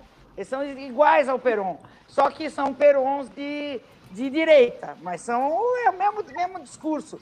Eu esse fim de semana eu me dei o, o trabalho de ficar vendo alguns discursos no YouTube do Peron. É, se você for olhar, é, mas é a mesma coisa, é a mesmíssima. É aquela falação demagógica, barata, prometendo qualquer coisa, usando qualquer valor, qualquer mentira. É, é, é a mesma, aquele nacionalismo exacerbado.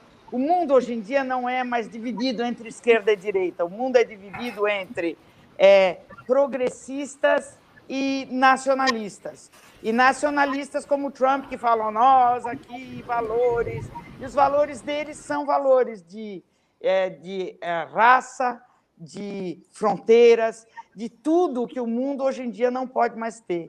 Sabe, eles são contra migrações que hoje em dia, com o negócio do clima, vão ocorrer, estão ocorrendo, é, que vão gerar grandes, grandes é, é transtornos se a gente não começar a aceitar que é, refugiados vão andar para lá e para cá milhões de pessoas com esse negócio do, da alteração do clima e, e, com essa coisa de guerras de, que, originadas por, por, por isso. Então, quer dizer, é, é, o, o, Trump tem muita gente falando que uma das vantagens dele é que ele melhorou a economia e que ele não declarou nenhuma guerra.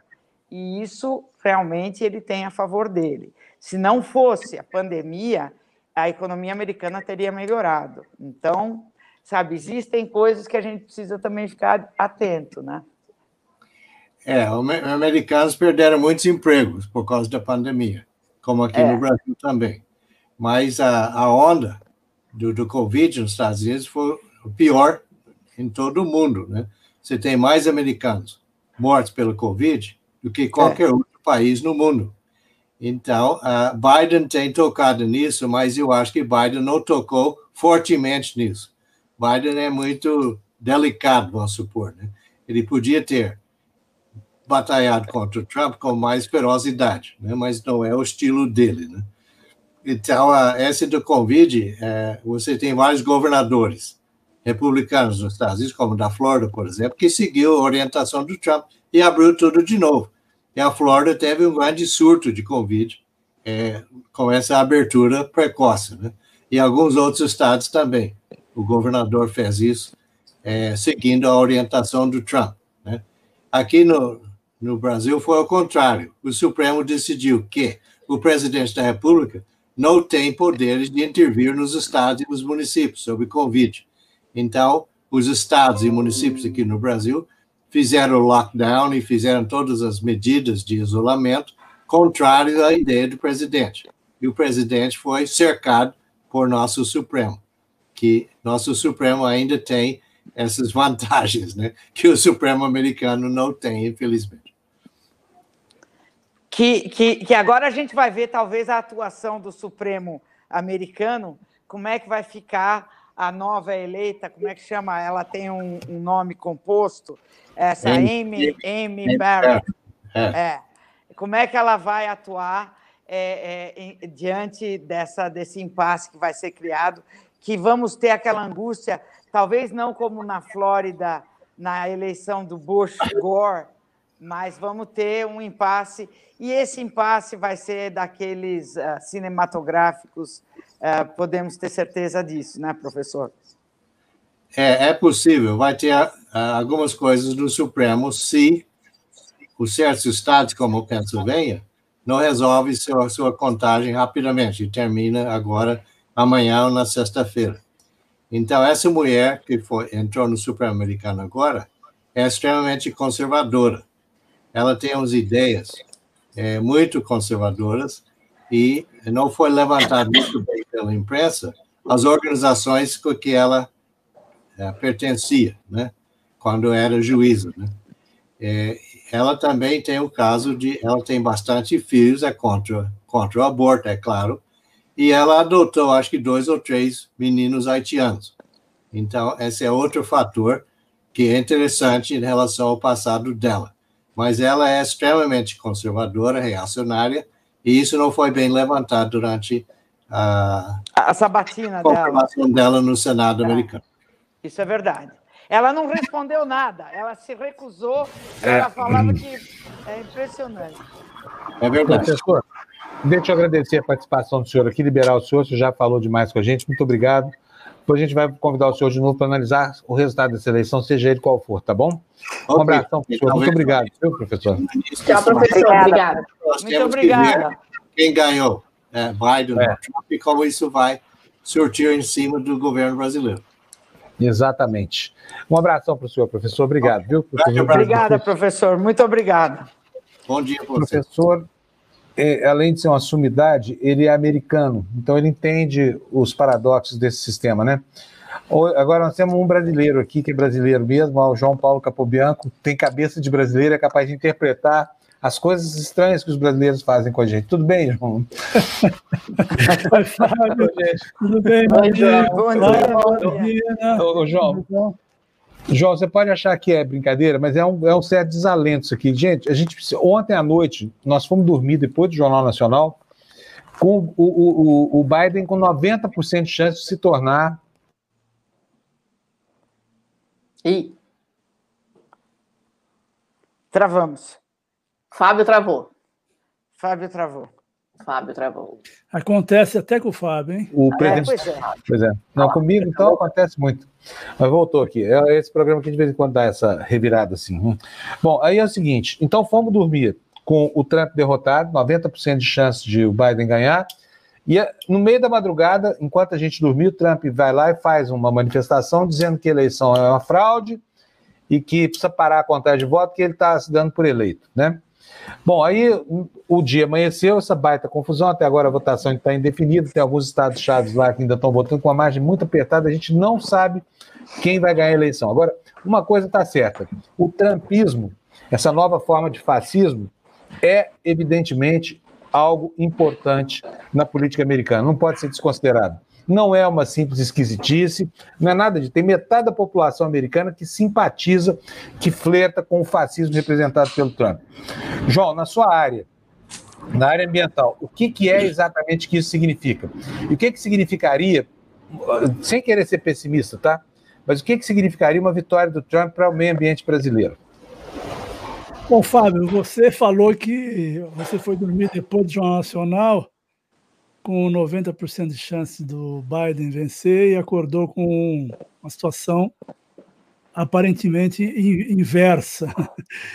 Bom, você é um felizardo, porque eu fui dormir às três e meia, eu fui dormir às três e meia da manhã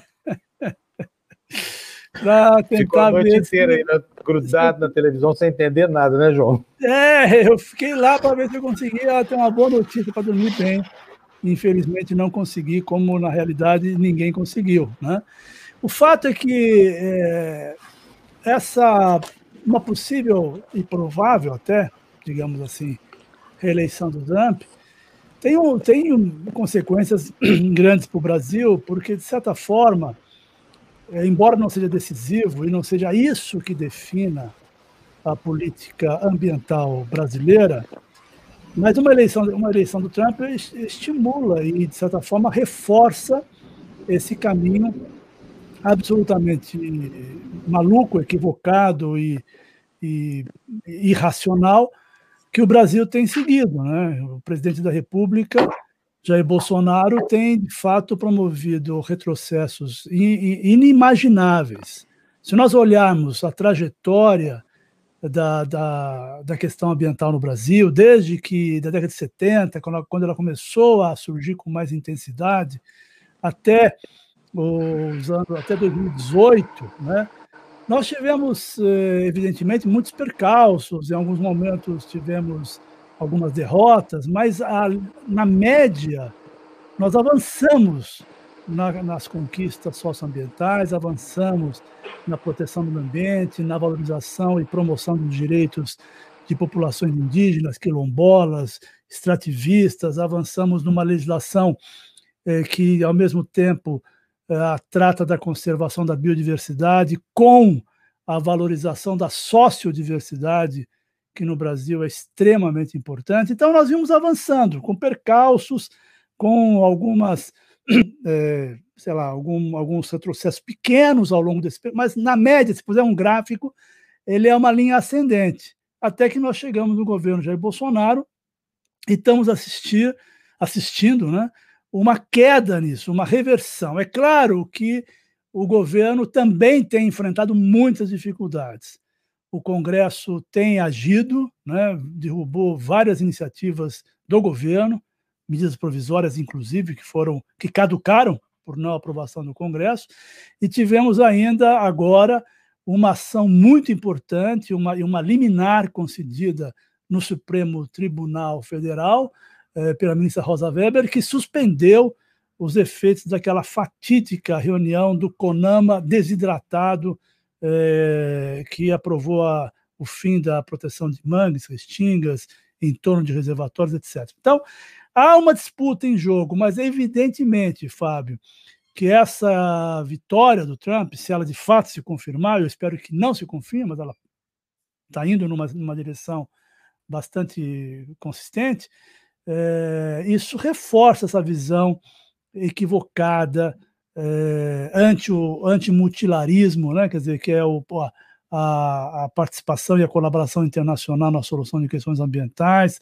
na recusa do, do, das mudanças climáticas, no negacionismo, na desvalorização da ciência, ou seja, tudo aquilo que nós estamos vendo que está levando o Brasil para um caminho absolutamente equivocado. Ô, João, quero te dar uma notícia que não sei se você já viu, mas é um tweet do, do, do Mike Pompeo, agora há pouco. Olha aqui, está na tela aí. Está dizendo aqui, ó, hoje nós começamos o processo formal de retirada do Acordo de Paris. Os Estados Unidos estão orgulhosos é, dos seus recordes como líderes mundiais na redução de, de, de carbono, etc, etc, Ou seja, Estados Unidos saindo do Acordo de Paris. E aí, o que, que isso significa para você, João? Oficialmente. Oficialmente. Olha, o, é, é, é péssimo, porque os Estados Unidos, nosso segundo maior emissor, né, Então, isso tem consequências, isso, evidentemente, é, estimula outros países a refrearem eh, seus impulsos para aderir de forma mais ativa aos compromissos de redução de emissões de gases de efeito estufa. Né? Certamente faz cosquinha em várias lideranças aqui no Brasil equivocadas, que também gostariam que o Brasil deixasse o Acordo de Paris, mas é, não é uma não é uma grande novidade, né? É uma tragédia muito ruim, mas infelizmente isso se repete, porque o Brasil, os Estados Unidos também não aderiu ao protocolo de Kyoto, criou uma série de dificuldades e assim mesmo as coisas avançaram. É, é muito ruim, Fábio, sabe? É muito ruim, mas, mas o processo segue. Né? Eu acho que a Bárbara, estava vendo agora antes de entrar, a Bárbara fez uma fala aí que eu achei significativa, dizendo o seguinte: olha, é uma onda terrível, é dificílimo, traz consequências negativas, mas é, mas isso passa, porque o, os processos de, é, de ações que criaram as ações concretas para a redução de emissões de gases de efeito estufa estão, estão bastante consolidados, avança-se rapidamente. Tem muitos países avançando muito, a Europa avançou muito, está continua avançando, com metas cada vez mais ambiciosas. A China avança rapidamente, ocupando uma posição importante em ações afirmativas em relação à, à emissão de gás de efeito estufa. Há um movimento crescente de adesão e de adesão que eu digo com consequência, porque simplesmente aderir e dizer que vai fazer e não fazer nada também não adianta. Né? O importante é que nós estamos vendo um processo que vem avançando. Então, é uma pena que os Estados Unidos eh, tenham uma atitude dessa, isso prejudica eh, os avanços, retarda os processos, mas, eh, as questões, as ações continuam. Né? Eu não acho que isso vai paralisar e muito menos tirar a importância do Acordo de Paris. É, eu estou totalmente de acordo. Quando você andou, evoluiu, você pode até regredir, mas você, você não consegue, aquele avanço ali já ficou é, impregnado. Você pode voltar, mas você o, o próximo vai ser um pouquinho mais para frente. É, você otimismo, retoma da onde tinha é, parado lá na frente. O, o, meu otimismo ele é indelével, indelével. E o teu também, pelo visto, né, João? Bom, se eu não fosse otimista, eu não seria ambientalista, né? Porque motivos para desistir é. nós já tivemos aos montes. Né? Agora, é, é, existe um princípio, inclusive constitucional, que é o princípio que derrubou aquela reunião fatídica do CONAMA, desidratado, como eu já disse, Sim. que é o, o princípio da, do não retrocesso. Né? Ou seja, a Constituição ela define que os, as conquistas legais e constitucionais não permitem retrocessos nos avanços obtidos pela sociedade. Então, esse tipo de argumento é muito forte, sabe? Aliás, foi esse argumento que fez com que o Supremo decidisse pela não validade de medidas provisórias para reduzir é, parques nacionais, estações ecológicas. Não sei se se lembram disso, mas no governo Dilma, houve um atentado contra o sistema de proteção no Brasil, que foi justamente pela primeira vez um presidente da República usando a medida provisória para reduzir parques nacionais e outras unidades de conservação. Isso, é, a Constituição é, é expressa, dizendo que você só pode reduzir essas áreas por projeto de lei específico. Né? E ela simplesmente, numa, numa MP, deu uma canetada e, e reduziu um monte de áreas. Né? Bom, isso foi para o Supremo, numa ação impetrada pelo Ministério Público, junto com o PSOL na época. Não, PSOL não, junto com várias organizações, mais o Ministério Público, e é, o, o, Supremo é, decidiu é, pela, pela não retro, retroatividade, pela não, não retrocesso, ou seja, proibiu o uso de medidas provisórias para reduzir eh, unidades de conservação da natureza. Então, é mais um sinal, nesse sentido, sabe, Bárbara, de que os processos têm idas e vindas, eles nos frustram, porque a velocidade é muito menor do que o avanço da degradação. isso nos deixa muito preocupados, né, vide Amazônia, mas é, depois de uma certo, um certo ponto conquistado, é, isso voltar atrás também não é fácil, né? E tem sido, na verdade, rechaçado, tanto pelo Congresso como pelo Supremo Tribunal Federal. Agora, João, uma coisa que você muito interessante que você acabou de falar é sobre a China, porque a China a gente tem sempre dúvidas por quanto eles têm essa, esse ímpeto industrializante. É, a gente tem dúvida de quanto que eles estão interessados em realmente uh, ter uma, uma, um crescimento sustentável. Uh, essa fala que você fez aí, dizendo que, uh, que eles estão sim interessados em, em, em, proteger o ambiente, isso é muito alentador. É, é verdade, então, isso? Não, Bárbara, os dados estão mostrando isso. A China tem investido pesadamente na, na substituição das fontes de energia por energias renováveis, isso é, é, é, evidente. A China é o país que mais tem avançado no desenvolvimento tecnológico, no aprimoramento tecnológico para isso. Né? As metas chinesas são metas bastante é, importantes. O, o, governo chinês agora, recentemente, assumiu compromissos de, de, de uma economia carbono neutra é, nos próximos 20, 30 anos. Então, na verdade, há compromissos e há ações concretas. A China tem avançado, tem sido um player importante, tem sido o maior exportador de tecnologia de eh, produção de energias renováveis, como eu já disse, ou seja, eles estão no jogo, né? Parece ter percebido que é, aquilo que a gente sempre vem dizendo, aliás, nós ambientalistas é, diz, dizemos há muito tempo que a questão das mudanças climáticas e a ameaça que elas nos trazem não pode ser encarada como um problema, mas sim como uma oportunidade. Ou seja, os países e, e, as próprias e as empresas, inclusive, as organizações que saírem na frente propondo soluções, desenvolvimento, desenvolvendo tecnologias e processos menos eh, emissores de carbono, vão conquistar um mercado em ascensão.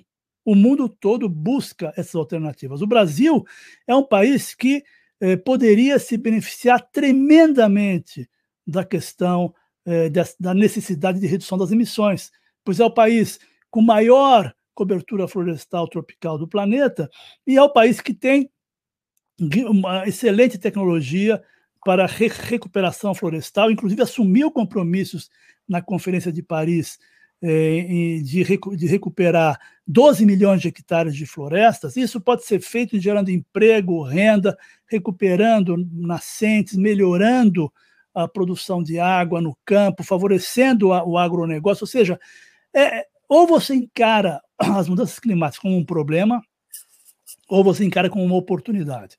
E a China parece que definitivamente passou a encarar isso como oportunidade. Mais uma, né? Porque a China. É, a China. Posso só um pitaquinho? Uh, uh, João, você falou do Acordo de Paris, né? E um outro tema que eu gostaria de tocar é que, ok, na política pode ir, ir para a direita, esquerda, radicalizar, etc, etc, mas muitas vezes a natureza não tem essa reversibilidade, né? Ou seja, o que está extinto, está extinto a extinção é para sempre. Né? Agora, em relação ao Acordo de Paris, o que acontece com o descumprimento de certas regras eh, do Acordo de Paris? O que, que acontece com o país? Por exemplo, se o Brasil não respeitar o Acordo de Paris em alguns termos, o que acontece com o Brasil? Olha, Gina, objetivamente não acontece eh, nada, né? porque eh, as, as, propostas que, o, que os países levaram, não só o Brasil, todos os países, se reuniram em Paris e apresentaram a chamada NDC, que é os seus compromissos voluntários de redução de emissões. Né? Então, todos os países apresentaram esse compromisso, o Brasil apresentou compromissos extremamente ambiciosos e importantes, foi muito elogiado, inclusive, por, por esta atitude. Aliás, um parênteses, né? o Brasil tem sido um líder importantíssimo eh, nos processos da Convenção de Clima, desde o início, quando ela foi assinada aqui no Brasil em 92, eh, na Rio 92. Então, é, o Brasil avançou muito né, e teve uma ação importante na Conferência de Paris, ajudou, inclusive, a, a ampliar e, e, e, avançar nos compromissos internacionais em relação à questão climática e apresentou medidas bastante, bastante importantes de redução de emissões. Agora, é, como eu disse, são é, contribuições voluntárias. Os países não estão é, obrigados legalmente a cumpri-las, não há uma punição. No entanto, no entanto, evidentemente que, que o não cumprimento gera uma série de problemas, uma série de situações eh, politicamente indesejáveis, inclusive essa agora que nós estamos vendo, com o risco do Brasil perder o, o, o acordo Mercosul-União Europeia. Né? Quer dizer, não o Brasil, mas todos, todos nós perdemos, todos os países do Mercosul perderam essa oportunidade em função da, da, dos retrocessos que vêm sendo implementados na agenda ambiental brasileira e o descumprimento do, do Acordo de Paris. É, então, o que eu que poderia dizer para vocês, embora não haja legalmente que a gente chama de legally binding, né? não há uma, uma, uma punição legal, né? não há um, uma, o Brasil não será processado, digamos assim, por não cumprir, mas, por outro lado, gera uma série de consequências políticas e econômicas para o país que descumprir o que ele se comprometeu perante as Nações Unidas. João, bom, enfim. Então, só, só para então, lembrar o que, que diz o Acordo de Paris. É só para lembrar o que diz o Acordo de Paris, né, João? É a redução até quando? 2050? Não, é, são etapas, né? É, nós temos 2030, 2040 até 2050. São etapas de redução. Muito bom. João, brigadão. Provavelmente nós vamos chamar você de novo é, essa semana aqui para poder nem falamos, né, Fábio? Ah, é, um assunto... É, é, só, só, só, só, pera só um segundo. Posso fazer mais uma claro, pergunta? Claro, claro. Que é importante. Importante, Pode, importante. Pode é, é, o seguinte, a gente estava... Uh, os, os, uh, o Biden e o, e o Trump tinham uma, uma grande contenda ambiental, que era o tal do fracking. É, um falava que queria o fracking, o outro primeiro queria, depois não queria, depois queria um pouco. Por que, que os americanos ainda têm esse tipo de quero, não quero?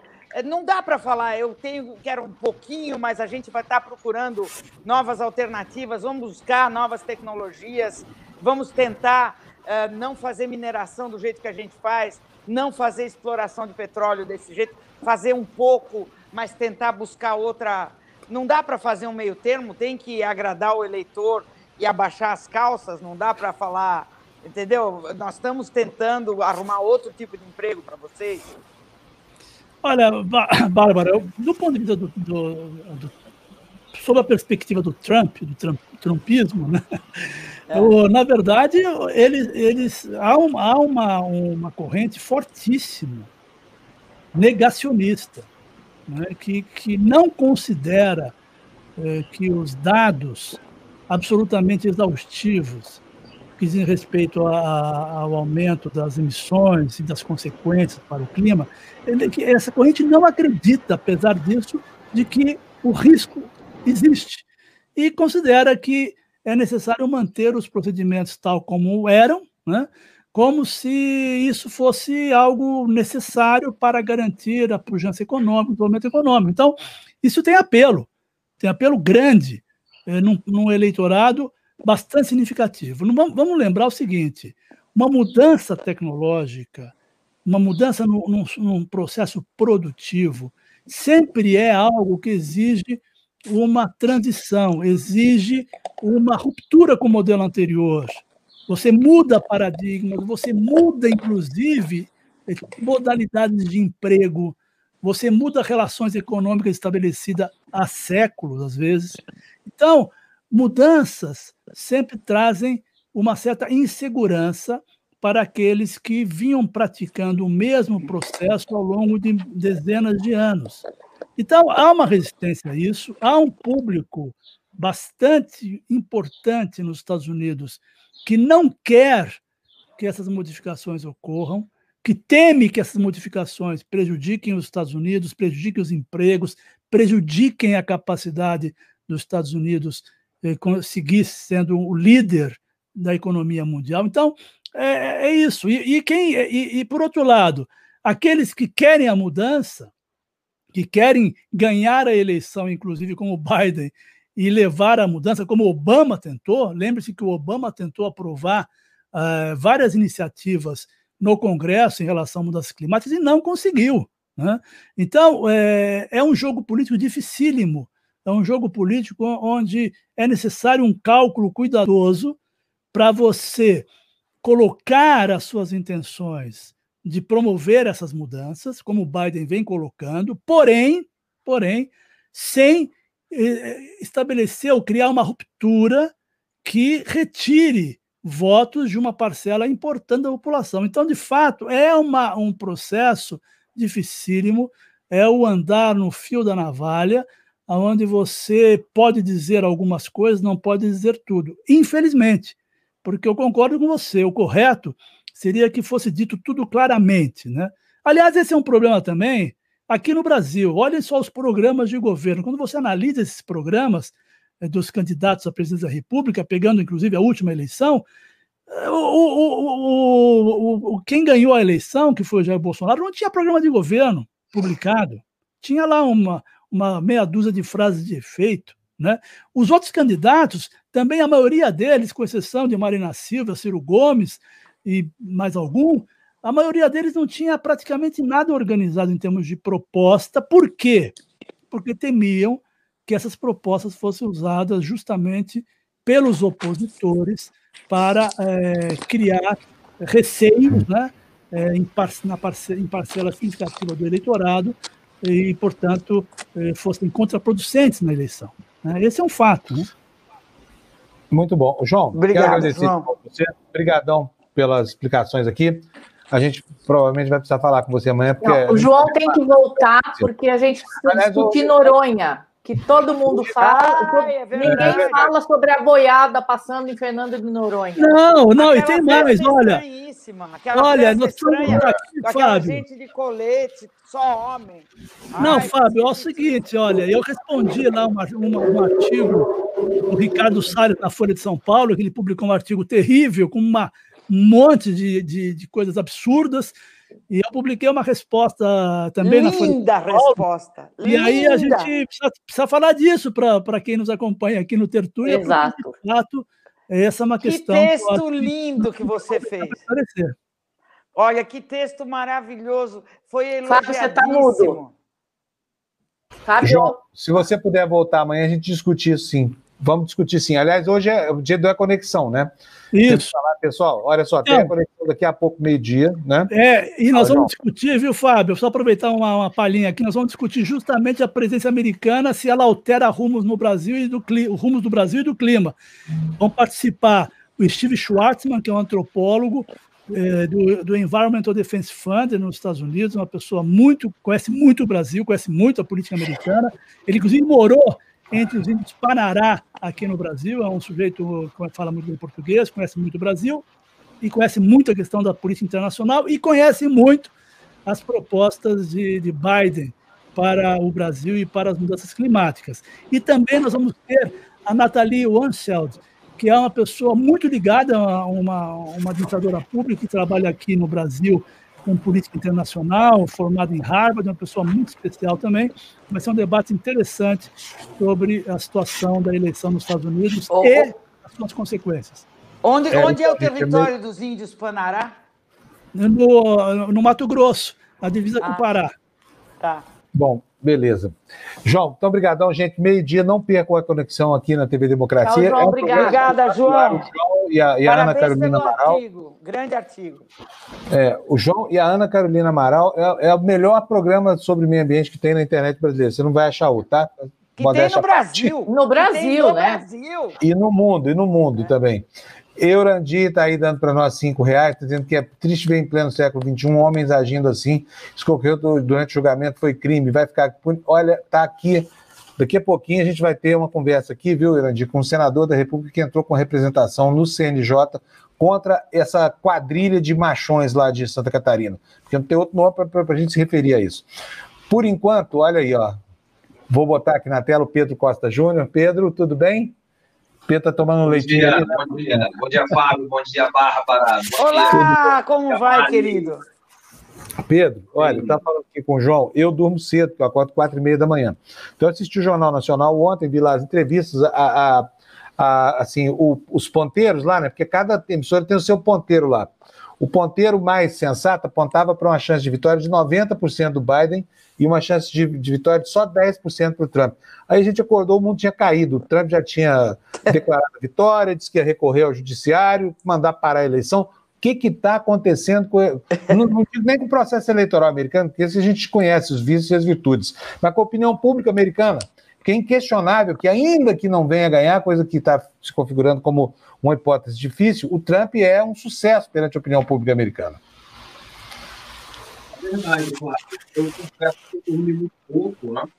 Eu estava cobrindo a, as eleições na, na Band News FM, fiquei até meia-noite e tal. Depois, 5 horas da manhã, meu telefone toca, era o pessoal da CBN, e aí depois já emendando aqui.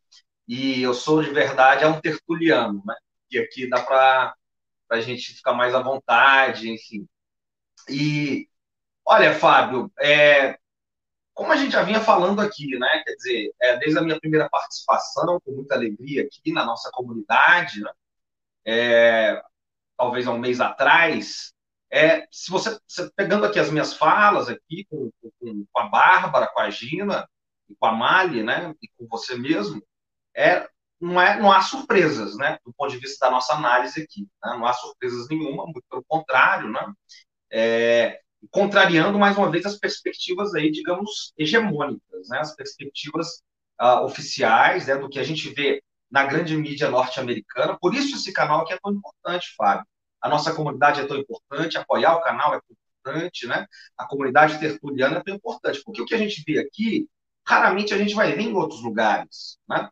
Raramente mesmo a gente vai ver ah, na, na, não só, enfim, na, na, mídia impressa, na mídia televisiva, vai ser televisiva muito, muito raro mesmo. Então, ah, se a gente pegar, por exemplo, né, o, o que vinha acontecendo ah, na mídia norte-americana, até para trazer um pouco do gancho do debate que a gente já falava ontem né, sobre a questão que envolvia a saída do Glenn uh, no Intercept, né? A cobertura que a Cintia traz com muita primazia aqui de manhã, trazendo todo o papel é, da cobertura da mídia dos Estados Unidos, né? o New York Times, Washington Post, CNN, toda essa mídia hegemônica, o Trump está eleito já há um mês, dois meses, ele tá estava eleito. Né? Não havia contestações quanto a isso. É, a questão era, ele vai ganhar de lavada ou não? Tá? É essa impressão que se dava, né? É, com, com, com, que força ele seria eleito, né? Eu sempre fiz questão aqui de, uh, de frisar exatamente o contrário, porque nós acompanhamos essa coisa friamente, né? Então, não, não é bem assim, né? Não é bem assim. Eu me lembro aqui que, que na última participação, não é de ontem, né? a gente fazia o trajeto contrário, né? mostrando como o Trump vinha crescendo, a diferença dos comícios dele, é, a diferença do, dos comícios uh, do Joe Biden, né? É, como que o Trump vinha angariando votos, um pique fulminante, três, quatro comícios por dia em estados chaves diferentes, todos lotados, abarrotados de gente, mas não só por isso, né? É, a maneira como ele fala, isso já um mês atrás, a gente falava disso aqui, da nossa participação, a maneira como ele fala diretamente ao, ao América Profunda, né? Ao, ao, eleitor lá, lá de dentro dos Estados Unidos, né? como ele fala direto com essa gente, atende aos anseios dessas pessoas, né? diferente de, de uma América mais, digamos, mais urbanizada, ou que, que, enfim, tem um acesso universitário, e não só o acesso universitário, né? Porque também tem.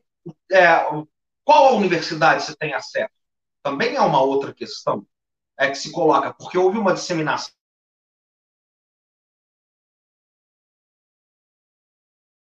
dos, dos meios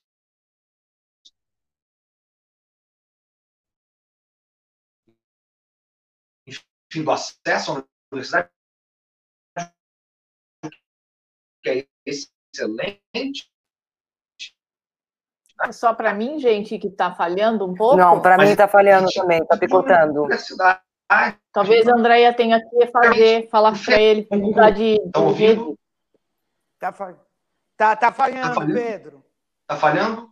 Fábio, você está com o microfone. Como é que está? Como é que tá? Eu voltei na conexão? Agora, então, só para concluir esse raciocínio. Então, uh, você tem, por exemplo, uh, os não universitários, mas você também tem um nível de universidade, se for para um automático, universidade. E universidades assim, de esquinas, universidades que são caça-níqueis, o Trump mesmo tem processos contra ele, contra universidades que ele vendia nesse estilo. Então, é, o que eu quero dizer é o seguinte, né? A sociedade americana é uma sociedade, enfim, é, mais do que fraturada, mas é, é uma sociedade massificada.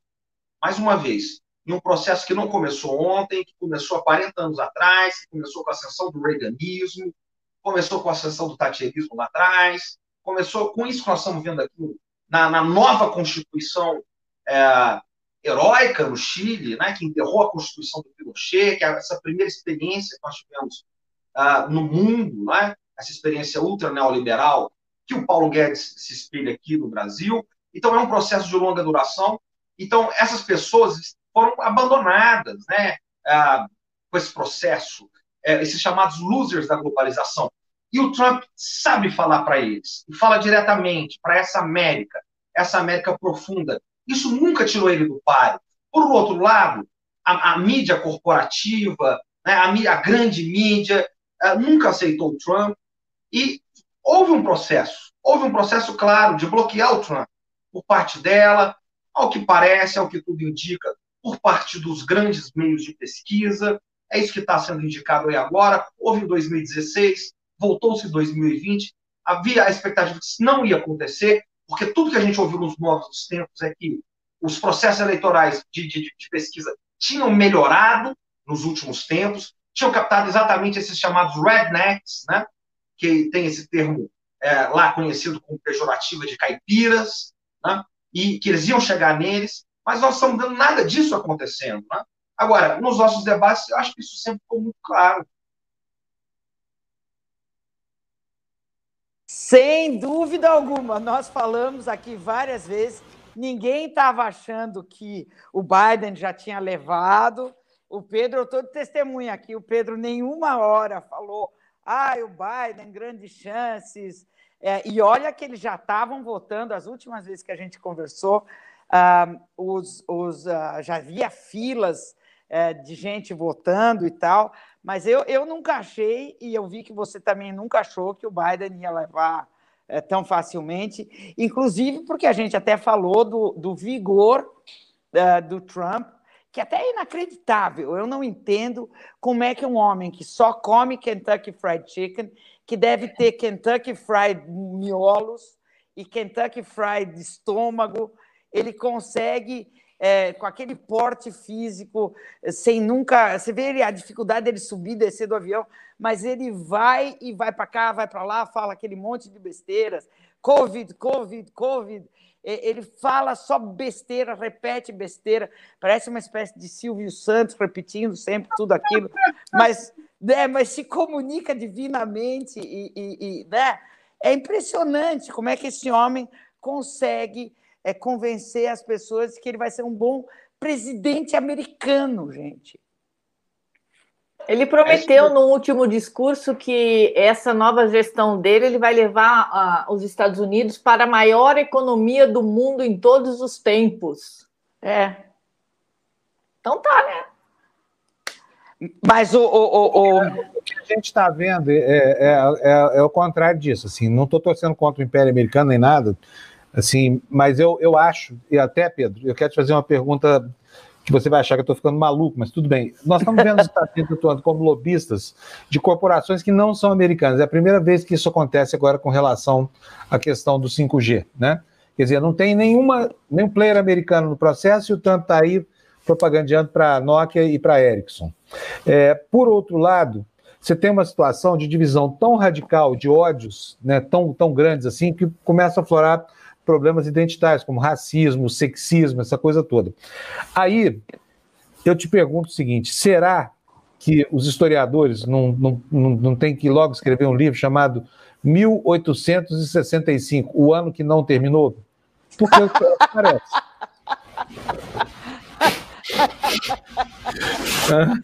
É uma boa. É uma boa questão. É uma boa questão, Fábio. É bom, essa, guerra né, é comercial que você levanta aí, tecnológica, entre Estados Unidos e China, ela, ela vai se aprofundar, né? ela está agora num ponto nevrálgico, quer dizer, num ponto crucial. Né? Aquilo que um, um economista uh, sul-coreano, ganhador uh, do, do, prêmio de maior economista, o prêmio Nobel, né? de alguns anos atrás, né? uh, chamou, tem um livro clássico, não um livro que, que se a gente dá aí nos cursos de economia, os nossos alunos, é, se chama Chutando a Escada. Né? Então, esse é o momento que nós estamos vendo hoje na economia política internacional. Né? O que, que, é o chutando a escada? O chutando a escada é o seguinte: é um país, historicamente, né, e, enfim, funciona desde o começo da corrida imperialista, né, dos processos do capitalismo, desde os últimos 500 anos. Né, é, uma grande potência, quando ela ascende é, política e economicamente, né, sobretudo economicamente, ela consegue ascender e ela tem um processo de, nesse processo de ascensão, é um processo, um processo invariavelmente de um capitalismo ah, muito protecionista, muito forte, né? ah, geralmente ligado a uma indústria militar muito poderosa, sempre associada aos interesses nacionais, mas com uma economia visando interesses estratégicos, né? um empresariado muito forte, é, interno, e com a economia invariavelmente a, a, alinhado a um protecionismo interno com a, os seus tentáculos externos projetados. Uma vez que ela se torna a maior economia do sistema mundo, o que, que ela faz? Ou seja, ela subiu a escada, ela chuta a escada. Ela começa a pregar o liberalismo. Então, foi isso que a Inglaterra fez no século XVIII e XIX. Né? É isso que nós temos na história da economia internacional. A Inglaterra se torna uma economia completamente, é, digamos assim, a mãe do liberalismo no mundo. Né? Olha, preciso todo mundo abrir agora, por quê? Porque ela tem vantagens competitivas. A indústria dela já está muito na frente. Né? O berço da Revolução Industrial. Agora é interessante que todos os outros países também abram a sua economia. Uma vez que eles abram a sua economia, ela vai poder manter essa liderança. Né? Depois os Estados Unidos fizeram a mesma coisa. Os Estados Unidos, Fábio, esses mitos são precisos derrubar né? É, aqui no, no, no, Brasil, né? muitas vezes no debate econômico. Né? É, também, por isso é importante o nosso espaço aqui tertuliano, porque aqui nós podemos trazer é, economistas aí sempre, ah, enfim, muito interessantes aqui, né? Então, os Estados Unidos, até o final do século XIX, eles são o Estado nacional mais protecionista do mundo. Né? E eles só vão deixar de ser um Estado altamente protecionista na segunda metade do século XX, depois que eles vencem a Segunda Guerra Mundial, em 1945, quando eles vão propor uh, o, enfim, o arranjo comercial e financeiro internacional de Bretton Woods. Né? A partir dali, eles vão uh, começar a propor, é, enfim, essa Organização Mundial do Comércio, lá atrás era o GATT, o FMI, o Banco Mundial. Então, essa liberalização do mundo. Porque aí eles já eles vão chutar a escada. Aí eles subiram a escada, né? em 1900 eles já são a maior economia do mundo, no ano de 1900. A Alemanha tem a segunda, a Alemanha de Bismarck, o segundo quartel do, do século XIX, é uma economia extremamente protecionista, e a Inglaterra já tinha caído para terceiro. Então, a Alemanha e Estados Unidos estão, estão é, disputando a ponta né, da escada na primeira metade do século XX, vem a Segunda Guerra Mundial, e a coisa se decide na força. Então, agora, hoje, o que está acontecendo hoje?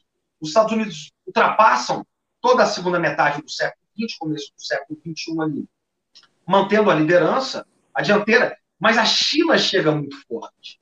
E é inevitável que a China se torne a, a maior economia do mundo. Tá?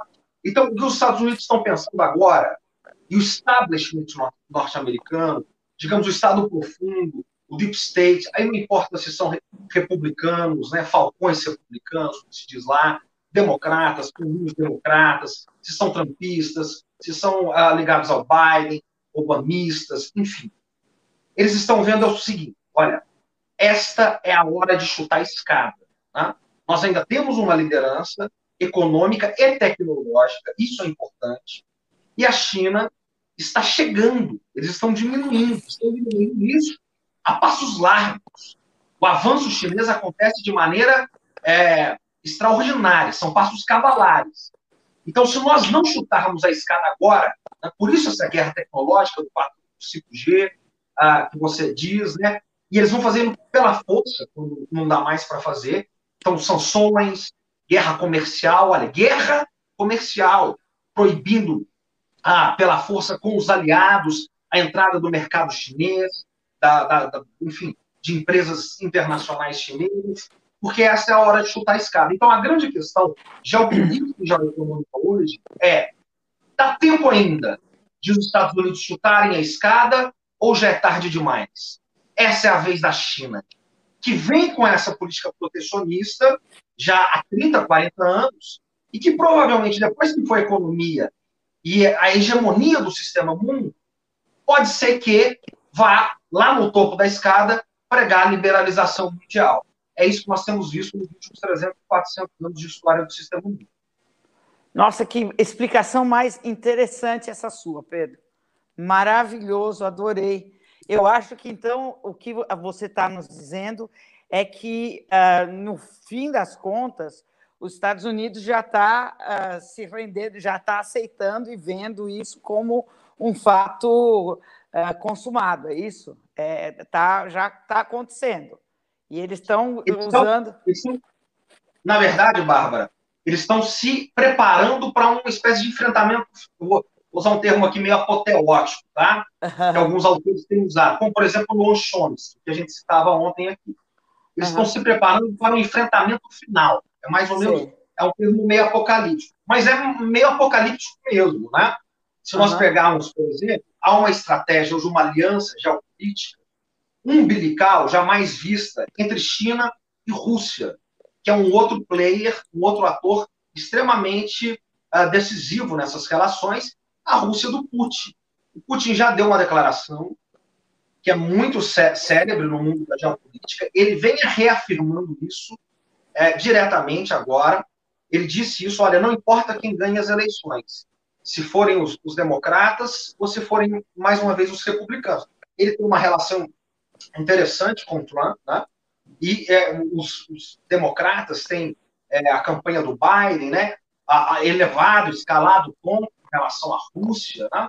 Não sei se vocês se lembram, mas no, no primeiro debate, o Biden chegou a chamar o presidente Trump de cachorrinho do Putin, né? E por aí uhum. vai. Ele que a, que a Rússia vai ser uma das prioridades uh, da política externa. Mas a, a, a, a célebre frase do Putin é o seguinte, abre aspas, ele diz o seguinte, se houver uma próxima guerra entre Rússia e China, desculpa, entre Rússia e Estados Unidos, ele diz, abre aspas, se houver uma próxima guerra entre Rússia e Estados Unidos, uma nova guerra, será a última guerra de todas. Né? Será uma guerra definitiva. Sim. Então, o que os Estados Unidos sabem, né, que já está muito claro em toda a geopolítica, em todos os players, os Estados Unidos... Ô, Pedro, pois Pedro pois deixa eu te fazer uma pergunta.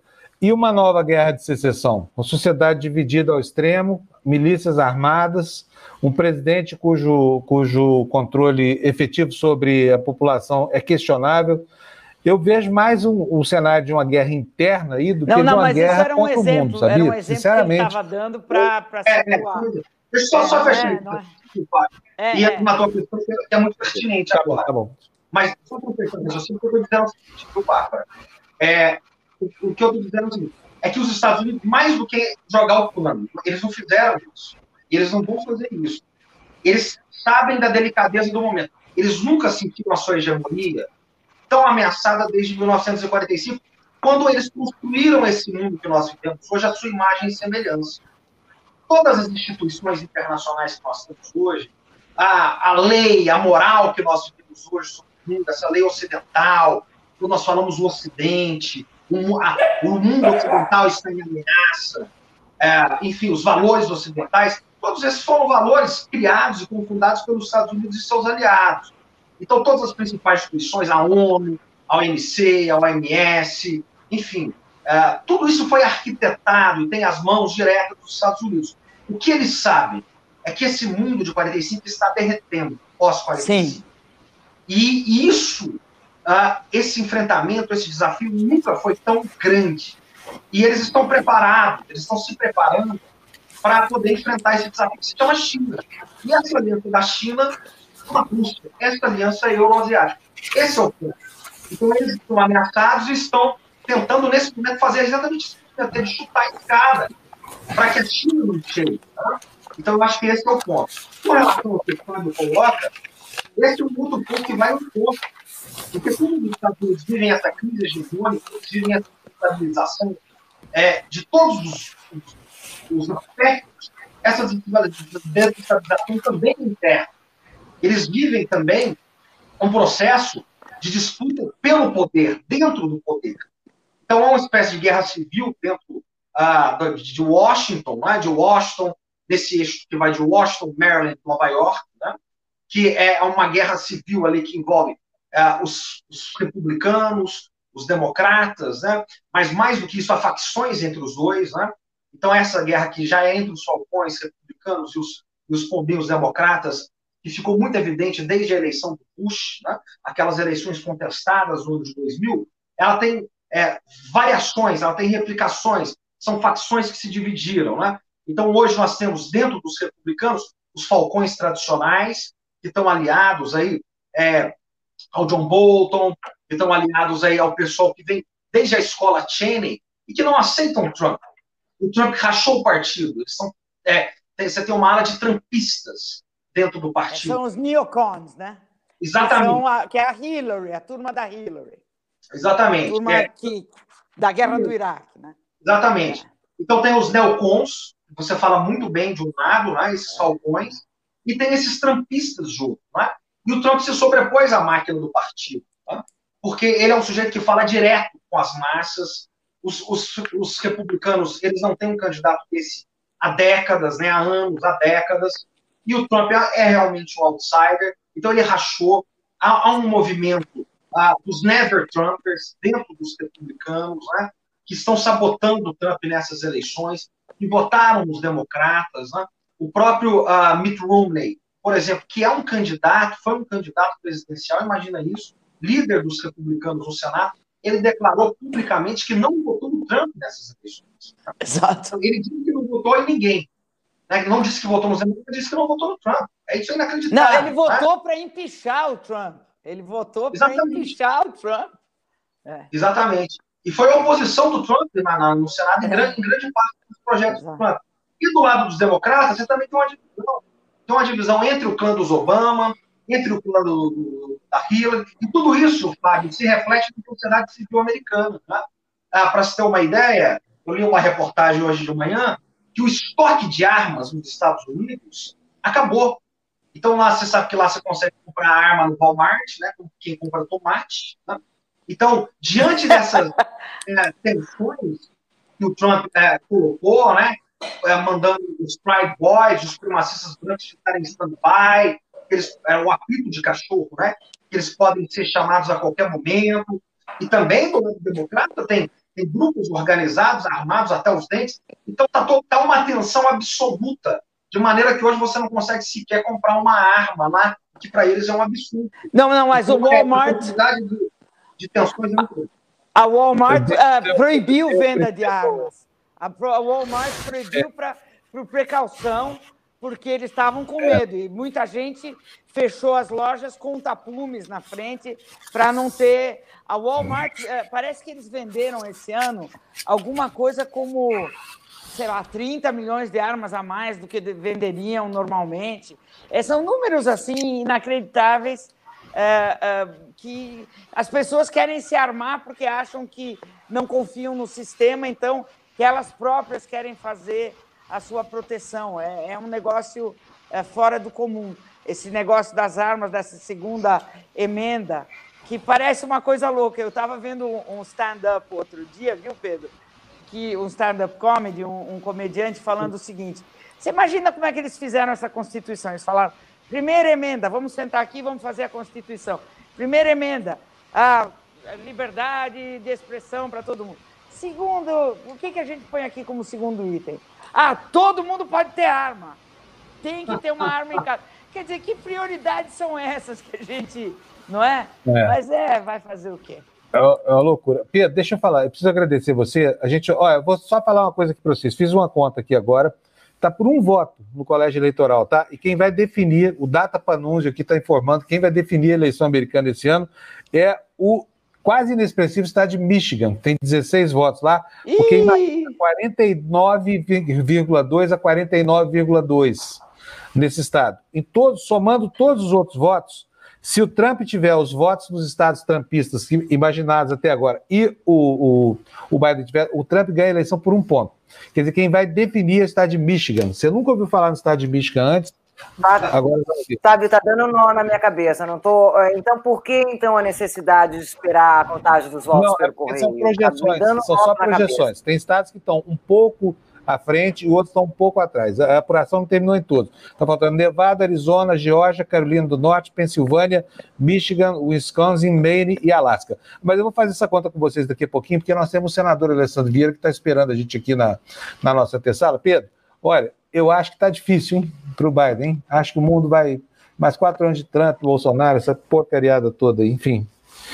Oh, quatro, os caras passaram quatro anos vendo o Trump mentir, é, cometer todo tipo de crime, todo tipo de ilegalidade, mentir várias vezes por dia, fazer todo tipo de, de sacanagem e ainda votaram nele. Olha, o sistema democrático realmente está precisando é, olhar para dentro e fazer algum tipo de conserto, porque, Pedro, vamos ter que mudar esse mundo aí, vamos ter que mudar a democracia. Eu acho que vai ser você que vai ter que começar isso, Pedro. Vai ter que começar por você. Imagina, Bárbara, só que é por isso que esse passo aqui, Fábio, é, Gina e Mali e Bárbara, é tão importante. Porque esse passo ajuda aí, como tem um programa de vocês que vão ver, é. a furar a bolha, tá? a dizer que, enfim, é, com todo mundo dizendo aí, que não contribui muitas vezes para a democracia. Então, aqui a gente, com os tertulianos aqui, com Pura Bolha, enfim, a gente consegue trazer um pouco mais de reflexão crítica. Isso forma uma sociedade que é, pode nos proteger para dar um voto mais crítico nas eleições. Porque se esse resultado se confirmar e o Trump vencer, a gente tem que pensar a partir disso o que, que vai ser o Brasil daqui nos próximos anos. Muito bom, Pedro. Um abração para você, tá? Obrigado demais. Tchau, Pedro, obrigado. Hoje, eu, sinceramente, estava numa torcida louca aqui, viu, gente? Agora, a democracia é isso. Deixa eu botar o senador Alessandro Vieira aqui. Senador, tudo bem? Bem-vindo aqui ao nosso Tertúlia. Muito obrigado por ter aceitado o nosso convite. Está vendo o drama que está lá nos Estados Unidos, essa eleição maluca deles lá, né, com esse sistema que só eles entendem? O senador, agora é difícil esse negócio. Eu estava torcendo muito para encerrar a, a, era Trump aí, porque ela gera erros por aqui, né? E, e, enfim, o mundo perderia uma perna importante desse movimento da extrema-direita que está se consolidando aí para todo lado mas parece que não é o que vai acontecer, não, viu? E aí é o seguinte: é duro, porque a democracia pressupõe saber perder, né? Ontem o, o Trump falou um negócio com a qual, pela primeira vez na vida, concordei com ele. Falou: ó, ganhar é fácil, perder é difícil. Então tá bom, então é hora de, eu acho, ensaiar a nossa capacidade de, de, de aprender a perder e lembrar aquela piada dos mineiros. Sabe como é que é, senador, que lá em Minas Gerais eles diferenciam ditadura de democracia? É isso mesmo. Sabe, sabe é é? Primeiro, bom dia a todos, né? Bom dia, bom dia, senador. Quando bom você dia. manda em mim, democracia é, é quando eu mando em você. Né? É, como é que é? Democracia quando é? Quando nós mandamos neles. E ditadura é quando eles mandam em nós. é isso aí. Enfim, senador, olha, eu vou pedir para rodar a cena. Prepare aí o Vonal, como é que chama remédio para não vomitar? Antiemético. Brasil, Vonal. É, Plasil, alguma coisa bem, bem forte mesmo. Olha, vamos. Por favor, Fernando, roda aí aquela cena indigesta do, dos advogados lá em Santa Catarina, com juízes, essa coisa toda, só para a gente marcar mais uma vez a nossa repulsa por essa coisa nojenta que aconteceu ontem lá no, no em Santa Catarina. Por favor, Fernando. Ah, essa foto aqui foi manipulada, Cris? Essa foto aqui foi manipulada? Olha a folha, doutor, nessa aí. Muito, tá muito bonita, por sinal, o senhor disse, né? Cometendo é, assédio moral contra mim. O senhor tem idade para ser meu pai, tinha que até os fatos. Mariana, você não vai dar, cara? Uma filha do teu nível, graças a Deus. E também peço oh. a Deus que meu filho não encontre uma mulher que nem você. Respondeu, não dá para dar teu showzinho. Teu showzinho, tu vai lá dar, dar lá no teu Instagram depois, para ganhar mais seguidores. Tu vive disso. Tu, Mariana, vamos ser sinceros. Fala a verdade, vamos lá. Tu trabalhavas no café, perdisse o emprego, estavas com aluguel atrasado sete meses, eras uma desconhecida. Hoje. Isso é questão de, isso é questão de, de alegação, né, doutor? Alegação, a gente explora isso. Essa, isso é o seu ganha-pão, né, Mariana? A verdade é essa, não é? É o seu ganha-pão, a desgraça dos outros, manipular essa história de vítima. É só para postar essa última foto que ela, que ela, que ela mandou o defensor público juntar, e que ela diz que foi manipulada, essa foto aqui foi extraída de um site do fotógrafo, onde a única foto chupando dedinho, me dá aqui, e, e, e, com posições. Não, não, eu quero aquela outra foto. E com posições ginecológicas ali, é, é só dela. O único site que tem ali, daí a foto. Não tem nada demais essas fotos.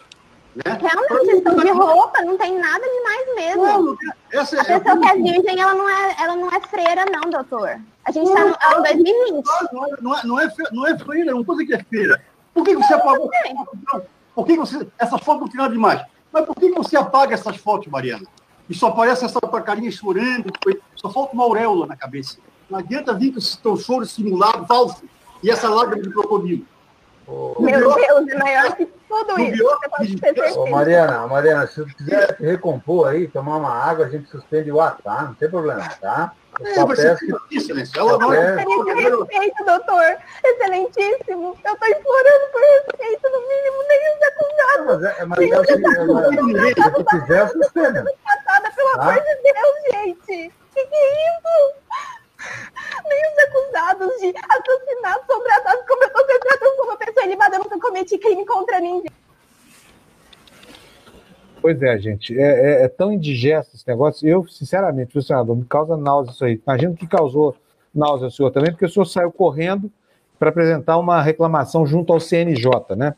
Para ver se caça esse juiz miserável aí, porque, pelo amor de Deus, a questão não é se o juiz é bom ou se é ruim, é que esse cara é antissocial. Ele deveria ter botado um freio nessa história toda para garantir um mínimo de respeito a essa, essa moça, que é vítima, vítima mas me conta o que, foi, que, como é que foi essa reclamação do senhor CNJ, senador? É, o sentimento é exatamente esse. A gente tem que usar é, o respaldo que o cargo nos, nos oferece para exigir que as instituições façam cumprir a legislação. É, independentemente do final de qualquer decisão judicial, você tem ali uma vítima sendo absurdamente constrangida por um advogado desequilibrado, um advogado que não tem é, padrão moral para exercer advocacia, essa é a verdade, um covarde, porque eu duvido que essa valentia toda fosse proferida com relação ao investigado homem, não seria. Então, o cidadão que pratica esse tipo de ato e não tem nenhum tipo de reprimenda, nem por parte do juiz, nem por parte do promotor, promotor, que diga-se de passagem, é o fiscal da lei. Ele não está ali assistindo desenho animado, ele está ali trabalhando. Então, todos falharam vergonhosamente. Quem está fazendo é cobrar das instituições para que elas façam com que as coisas voltem para o seu trilho normal. Não é admissível que isso aconteça. É, é um caso vexaminoso e que serve para mostrar que a gente está muito atrasado em várias instituições. Esse tipo de gente aí chega em casa, bota a cabeça no travesseiro e dorme tranquilamente, achando que cumpriu o seu dever. Não cumpriu, pelo contrário. Agrediu aquela jovem ali e agrediu toda a sociedade brasileira e nos cabe dar repercussão e exigir, exigir que você tenha consequências efetivas, disciplinares com relação a essas figuras. É, senador, mas uh, já é uma, um alento saber que todo mundo ficou tão revoltado, que o CNJ está se manifestando, que a comunidade jurídica ficou revoltada, que o senhor imediatamente tomou uma providência. Isso é uma coisa que já, já mostra que estamos avançando em alguma medida. Uh, o problema é que, se isso não tivesse vindo a público, seria mais um dia normal uh, na corte da, da, da, desse senhor, desse juiz. Quantas outras coisas parecidas estão acontecendo sem que o CNJ perceba? Esse que é o, o, se, esse, se, esse, se esse vídeo não tivesse vindo à tona, que outro tipo de dispositivo a gente tem para ver, para analisar esse tipo de, de coisa? O CNJ tem alguma maneira de, de, de fiscalizar que não seja isso? A, melhor maneira que você tem de fiscalizar é, primeiro de tudo, que a OAB exija dos seus profissionais comportamento adequado e que você tenha sempre a atuação da imprensa livre. Porque é a imprensa que trouxe à tona essa situação. São milhares de mulheres que são humilhadas dessa forma. Eu, como sou delegado de polícia de carreira, já tive a oportunidade de atender dezenas de vítimas de violência sexual. É uma situação absurdamente constrangedora. O ideal é que você consiga garantir uma equipe não só treinada adequadamente, mas principalmente composta por mulheres, para reduzir o processo de revitimização. O que a gente viu hoje, é, nesse, nesse, nesse episódio, é absolutamente o contrário. Homens cercando aquela mulher que é vítima, não mostrando nenhum tipo de empatia ou respeito, pelo contrário, degradando a situação da vítima. E a gente só tem acesso a essas, essas informações pelo trabalho da imprensa que precisa ser valorizado e estimulado. Porque a sociedade, você vê ontem o Senado, que é uma casa conservadora e composta majoritariamente por homens, aprovou por unanimidade uma nota de repúdio ao juiz, ao promotor e ao advogado. Então, quando você leva para a luz do dia esses fatos, você consegue ter uma reação da sociedade. Então, a gente precisa de mais imprensa livre. Acho que talvez seja a grande resposta para a sua pergunta, Bárbara. Isso é música para os meus ouvidos, senador. Música. É, porque a gente não pode fechar os olhos para o que está acontecendo contra a, a imprensa, né? Nós tivemos no final de semana em Santa Catarina mais uma repórter sendo, sendo atacada. Hostilizada, né? É, então. Então a gente ouvir que vem do Senado uma, uma palavra dessa, a gente fica até bem aliviada. Mas...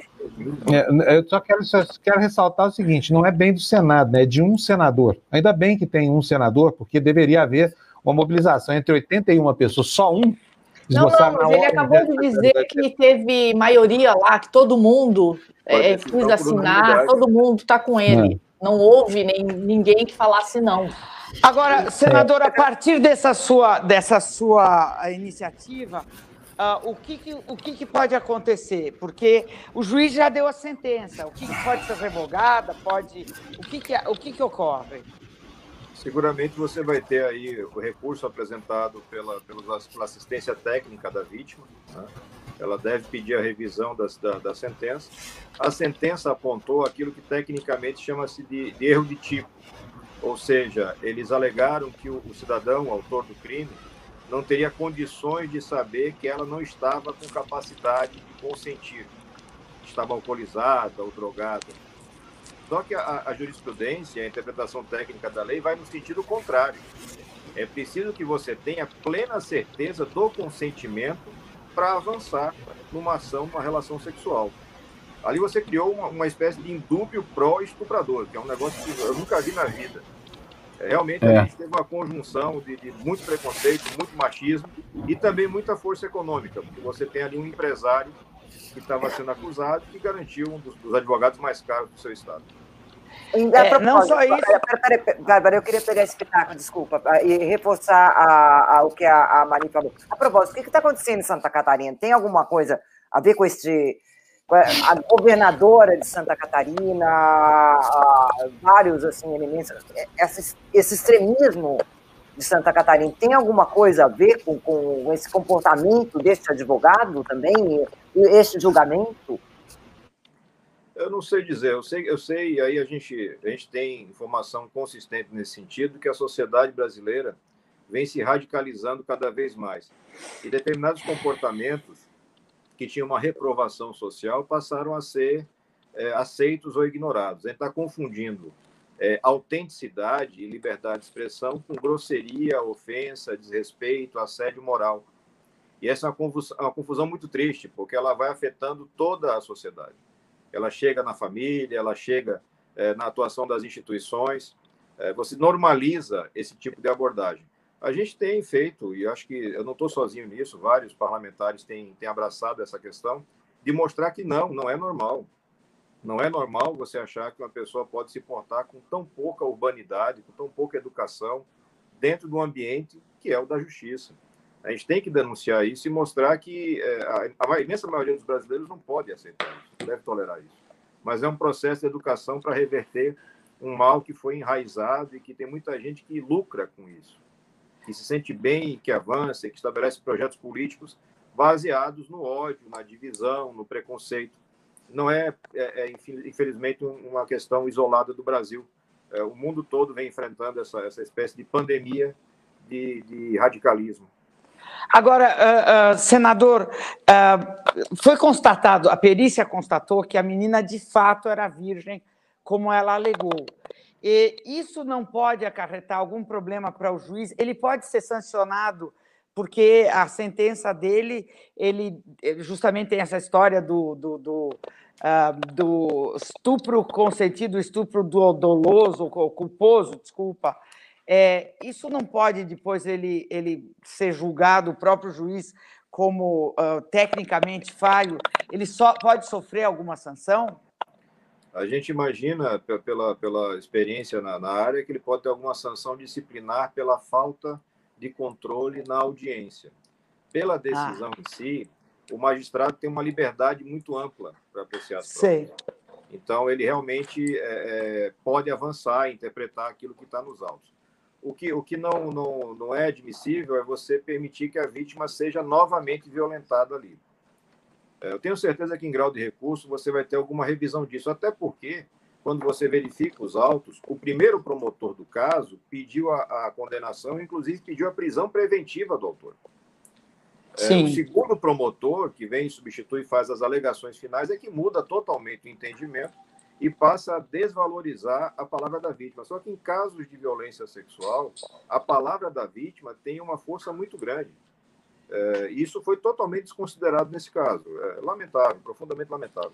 E o senhor acha que o, o fato de o advogado de defesa é, não uh, proteger, ele teve uma atuação realmente. É, ninguém entendeu ali. E, e o senhor acha que isso também pode uh, ser interpretado de alguma maneira? Ele também pode sofrer algum tipo de sanção?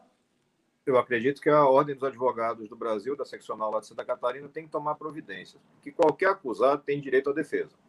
Então, o cara pode ser estuprador, pode ser homicida, traficante, ele tem direito à defesa.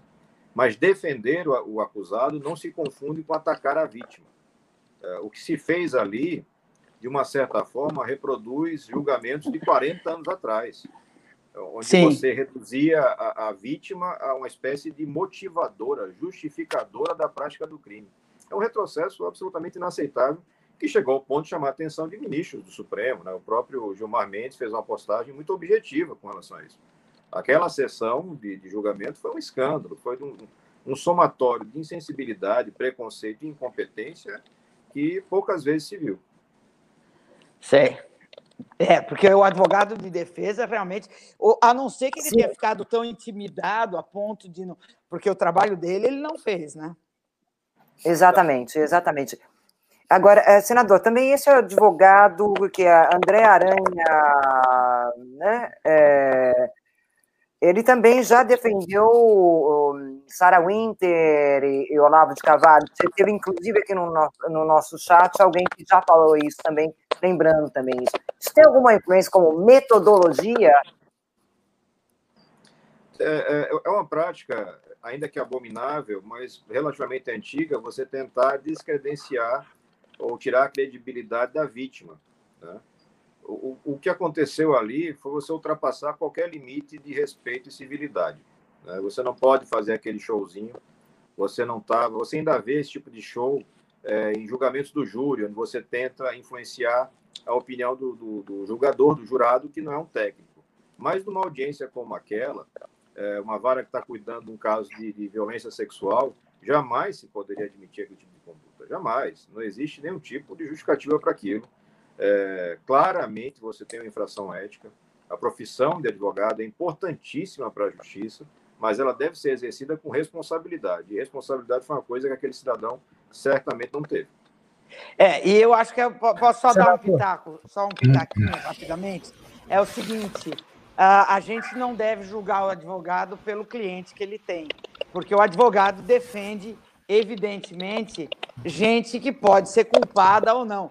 Especialmente, digamos, um advogado criminalista, se você for pegar o, o, os clientes que ele teve, eles, entre eles terá, evidentemente, outros, outros criminosos. Então, se você for julgar o advogado pelos clientes, aí fica complicado. Isso não é uma coisa que a gente deve entreter, porque senão a gente está. É, e, e, pelo cliente do cara, você já está deduzindo que Perfeito, Bárbara. Não, não, não. Perfeito. Só gostaria de. É, a, a minha pergunta foi no sentido da metodologia. Sim, Ou seja, eu sei, mas é, é, não, isso não, é uma coisa que a gente faz muito comumente no Brasil, mas é errado. Certo, senador? Eu vi que o senhor concordou comigo não é uma coisa que a gente deve. Eu, também é. concordo, Bárbara, eu também tá. concordo com você, tá. não, não tem discordância. Eu digo é. em relação ao método, né? Porque, ah, tá bom, tá. É, em relação ao método usado, esse método de humilhar, este método de. de ah, sim, sim, de, sim, de, sem dúvida. Mas o fato dele ser ter sido da Sarah Winter e do não. Olavo de Carvalho é problema dele. Sim, é. sim, sim, sim. Mas o fato de que são pessoas que não respeitam a ética. É, hum, é aí Agora, Deixa eu falar uma coisa para vocês, não deve ser um bom advogado, porque o Olavo de Carvalho perdeu todas e a Sarah Winter, pelo que Bom, eu saiba, também. Isso, isso é, é mas é coisa, é um, né? como disse o, senador, é um dos mais caros do Estado, né? É, é agora, não... a, gente, eu, a gente tem que, eu, eu acho, posição minha, tá? Todo réu tem direito a um advogado. Quer dizer, o cara pode ser um terrível, de um estuprador, criminoso, vai ter que ter um advogado lá do lado dele para fazer o melhor por ele dentro da. Agora, isso que esse advogado fez não é defender o cliente, não é atacar a vítima de uma maneira covarde, cruel e outra coisa, de turma. Isso aí é um estupro coletivo, sim, do plano moral. Sim. Sabe? Pô, essa menina, seja lá o que tenha acontecido com ela, não interessa. Não pode ter um juiz bunda mole desse que não atue de jeito nenhum, sabe? Esse juiz não merece respeito de ninguém. Ele não cumpriu é, com, com o pressuposto que a justiça é cega. Ele atua francamente a favor do defensor público, que é outro que ficou calado, e do, do, do, do, do promotor, e desse, enfim, e dessa conjuração machista aí, né? Senador, eu quero agradecer o senhor, nós já estamos tomando seu tempo demais, desculpa aqui a indignação, mas realmente essa cena dá vontade de vomitar-se, sabe? De... Porque não é possível que a gente, pleno século XX, está vendo uma lista como essa e venha acompanhar de uma série de outras coisas que estão acontecendo, né? Então eu quero agradecer muito, agradecer por o senhor ter tomado essa iniciativa aí, ó, redimindo nós, homens, da nossa própria brutalidade, sabe, histórica. Muito obrigado, pessoal, viu? Conte com a gente. Muito, muito obrigada, senador, obrigada, por, por, nos representar. Muito obrigada mesmo. Um obrigada. Até, até a próxima. Aí. Muito obrigada. Muito bom. Obrigado, senador. Agora eu estou prometendo duas coisas para vocês. Né? A Érica me avisou aqui pelo WhatsApp que virou a situação lá em Michigan. Vamos fazer uma continha juntos aqui, só para a gente não terminar o programa sem entender como é que está o jogo eleitoral lá nos Estados Unidos. Eu vou dividir a tela. Vocês me ajudem aqui se eu errar com as contas, tá bom? Vamos lá, então, guia do Chrome, cadê a janelinha aqui da CNN? Vamos lá compartilhar.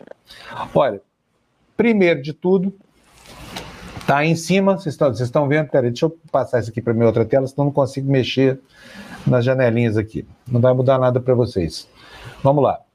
Olha, tá aí o, o placar. Então, nós temos aqui os estados que estão em azul já definiram pró-Biden, os que estão em vermelho pró-Trump. E a gente vê a divisão de um país né, que tem uma população cosmopolita nas duas costas, né, e uma situação, uma situação, eu vou dizer, usar o termo que eles usam, porque eu não quero ser ofensivo aqui, até porque eu mesmo sou caipira, mas enfim, os, os rednecks americanos, os pescoços vermelhos, é, é, que estão distribuídos por esses estados aí no centro do país, é, que tem uma baixa densidade demográfica, né, cidades menores, vilinhas, essa coisa toda, população rural.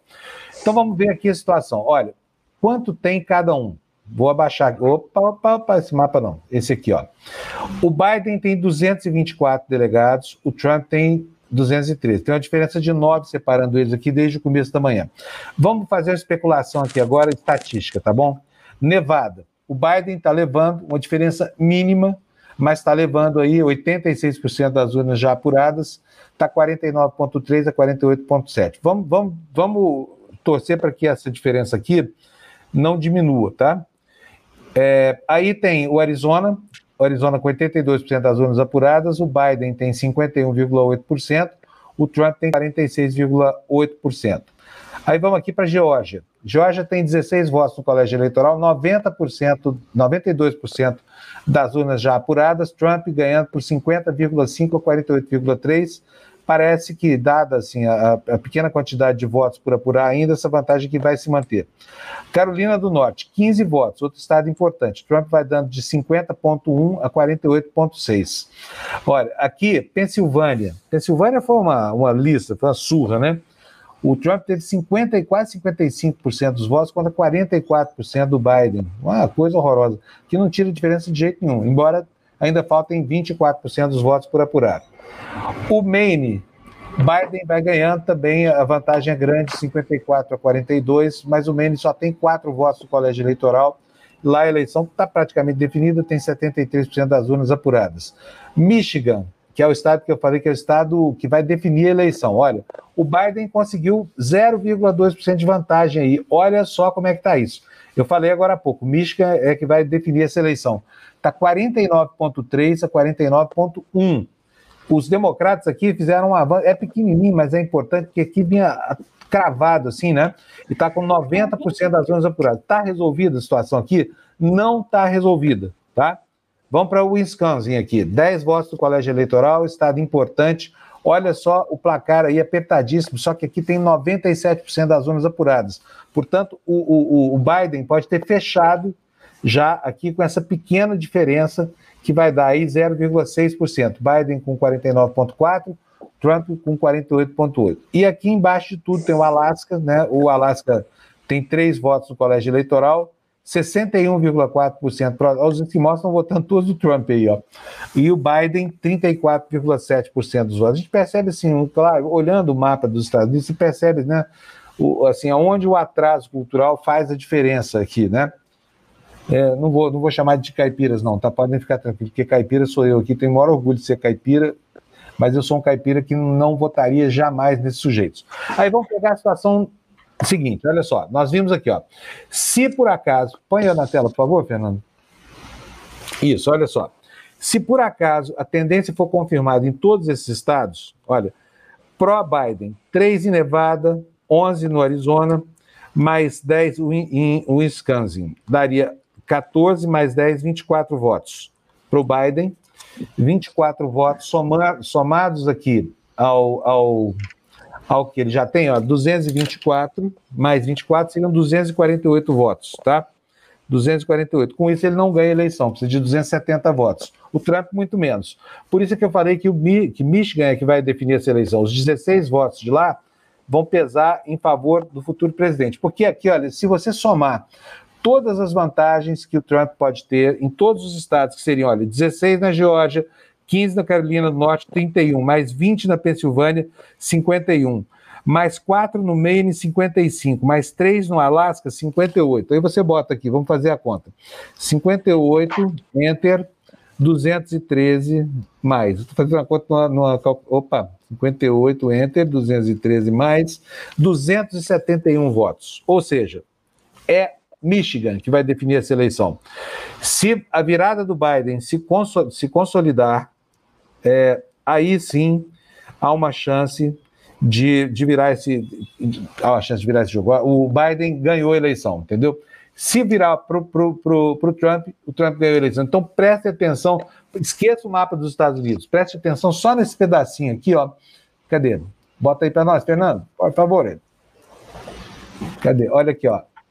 Esse pedacinho aqui, ó, ó, isso aqui vai definir a eleição, tá? Pode esquecer os Estados Unidos. Quem ganhar aqui ganhou a eleição.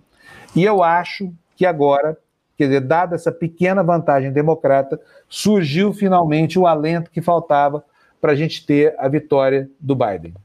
Tá bom, gente? É esta que é a questão. Então vamos aguardar um pouquinho mais, daqui a pouquinho a gente vai saber. Agora, tá difícil, hein? Tá difícil a coisa, não tá fácil não.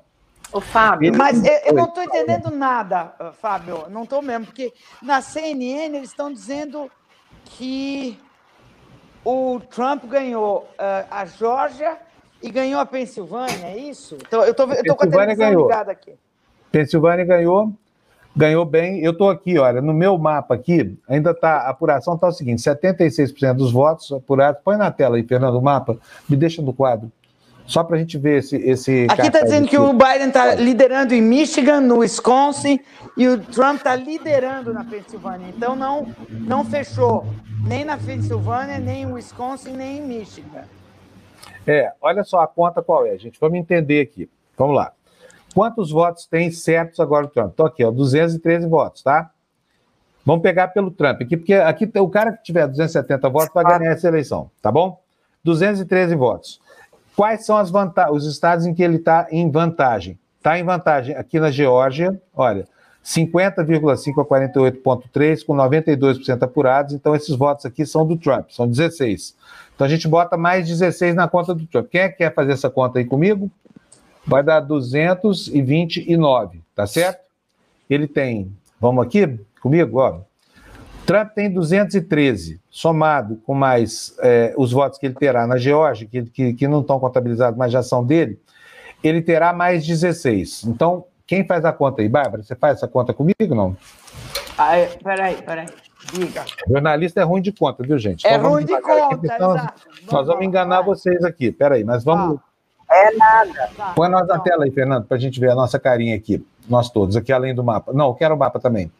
Só não quero que a gente fique de fora daqui. Vamos lá. Vou, vou pedir o esforço da gente aqui, tá? Nós já, o, o intuito é de informar, tá? Então vamos lá. Trump tem 213 votos, tá certo? Certos aí, vocês estão vendo aqui, ó. Em cima são votos já apurados, ele está com 213, tá certo? Tá. Não há dúvida sobre esses votos aqui. Vamos lá então, vamos descer aqui embaixo, aqui na Geórgia. Olha, está 50,5 a 48,3, com 92% apurados, não vai mudar. Então, esses votos aqui, 16 votos, são votos do Trump. Então, vai dar 9, 2, 229 tá. para a Geórgia, tá? Aí vamos lá. Onde mais que o Trump está na frente aqui? Na Carolina do Norte. Vamos ver o que está acontecendo lá na Carolina do Norte. 50,1 a 48,6, 95% das urnas já apuradas. Tá. Esses votos são do Trump. Então são 229 mais 16. 229 mais 16, 9, 6, 5, vai 1, 1 e 2, 3, 3 e 1, 4, 245 votos ele atingiria com os votos da Geórgia. Tá bom? Tá. Tá. Qual o outro estado em que ele está em vantagem? Pensilvânia. Aqui a vantagem é enorme, não há dúvida de que ele ganhou na Pensilvânia, tá bom? Mas ele aqui estão dizendo lá, que não, aqui não estão dizendo, aqui estão dizendo que ainda está, que a Pensilvânia ainda está em jogo, esse que é o negócio. Ainda está em jogo porque não, não terminou a apuração. Lá tem 76% das urnas apuradas, mas a vantagem aí é mas, de, de mais de 10% pró-Trump. Mas aqui está dizendo que, é, sei lá, bom, Ó, é, vamos pegar aqui, ó, o quadro da própria CNN, tá? Tá, tá a CNN está tá dizendo para a gente aqui que são 76% das urnas apuradas. Agora, agora mudou, agora mudou. Tá, tá bom, tá bom. Mudou agora. Nós estamos na frente da CNN aqui, usando tá. os números deles. É, agora eu estou vendo, eu estou vendo, eu tô é. vendo. É. é que antes estava dizendo que o Biden estava na frente. Tá, vai lá, é, vai lá. Exatamente. Mas aqui foi uma vitória grande, expressiva do Trump. Aqui não muda mais. São 76% das urnas apuradas e aqui tá. o Trump já tem 54,7% contra 43%. É mais de 10%. Portanto, esse estado aqui é dele. Sendo dele, são 20 votos a mais para o Trump. Então, então é com a Pensilvânia, 275 votos. Olha tá. só o que, vai acontecer. Onde mais o Trump está em vantagem aqui? Em, é, no Maine, olha aqui, ó, no Maine aqui em cima, o Maine só tem quatro votos, mas esses estados ficaram muito importantes. Aqui o Biden está vencendo agora. Peraí, não estava. Aqui estava o Trump vencendo. Virou aqui. 54 a 42. Então, peraí, que esses votos aqui saem do Trump e vão para o Biden. Não é isso? É, está é tá 49, tá, não, peraí. É, desculpa. É isso mesmo. A Maine aqui, é. quatro votos para o Biden, tira do Trump. Tá, a conta até agora estava favorável ao Trump, agora está favorável para o Biden. O Alasca tem três votos. Três votos, cadê o Alasca aqui? Está aqui embaixo. Tá. O, Alasca o Alasca deve ser Trump republicano. É, o Alasca é, republicano disparado. É. 61 a 34, tem, tem, tem muito espaço aí. Portanto, 265 mais 3, 268 votos com o Alasca. Ai. Ai. Olha, estão faltando três votinhos. De onde é que vão sair esses votos? Vamos ver? Do Michigan. É, olha, gente, incrível. É o Maine e o Michigan, tá? Esses dois estados aí. Agora, lá, eu vou até atualizar aqui a, a, a nossa página aqui para a gente ter uma, uma, uma, posição melhor. É o seguinte, não dá mesmo para dizer quem vai ganhar. Tá mais para o Trump. Tá? Sabe, olha, inclusive porque, olha, eu estou consultando, uh, do, acabei de consultar dois jornais italianos, que não são pequenos nem fazulos, é o La Repubblica e o Corriere della Sera, e o Le Monde francês, porque foi uma consulta rápida aqui. Seja o Le Monde que o Corriere della Sera dão 238 Biden e 213 Trump, ok? Os dois coincidem, sendo que o La Repubblica dá 231 Biden e 214 Trump. Hum, me é. dá um nó na cabeça. Então, dependendo da fonte, dá, dá um número diferente. Hum, me ajudem. É. É, então, é. pelo que dá para entender, é sempre uma bagunça. Assim. Eu já cobri várias vezes a seleção americana é. de enlouquecer os jornalistas, porque cada fonte é que depende do critério. Só que é bom a gente ser até um mapa só. No final, todos eles vão convergir para ali. Então, pega do New York Times ou da CNN, eles vão acabar convergindo numa determinada hora. Por quê? Porque são os resultados oficiais, né? Quanto, a outra quanto que coisa... dá o New York Times, que depois você puder ver, porque aí eu estou curiosa. Vamos também. ver aqui, vamos ver aqui. Tá. Vou pegar aqui o mapa do New York Times.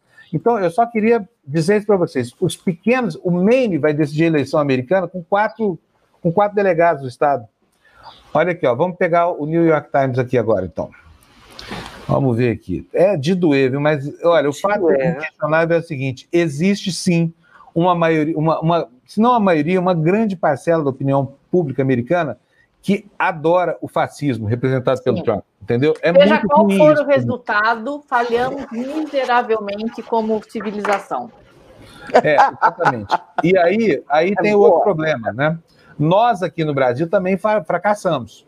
Né? Sim, a gente está vendo sim. aí, Léo, quer dizer, podemos começar a nos preocupar com 2022 Vamos ver aí, New York Times. Olha, porque 2022 está batendo na nossa porta, gente. Olha o que está acontecendo aí. E a manchete do New York Times? É, a eleição se transforma num negócio de roer as unhas, assim, ó. E pode se estender por dias aí.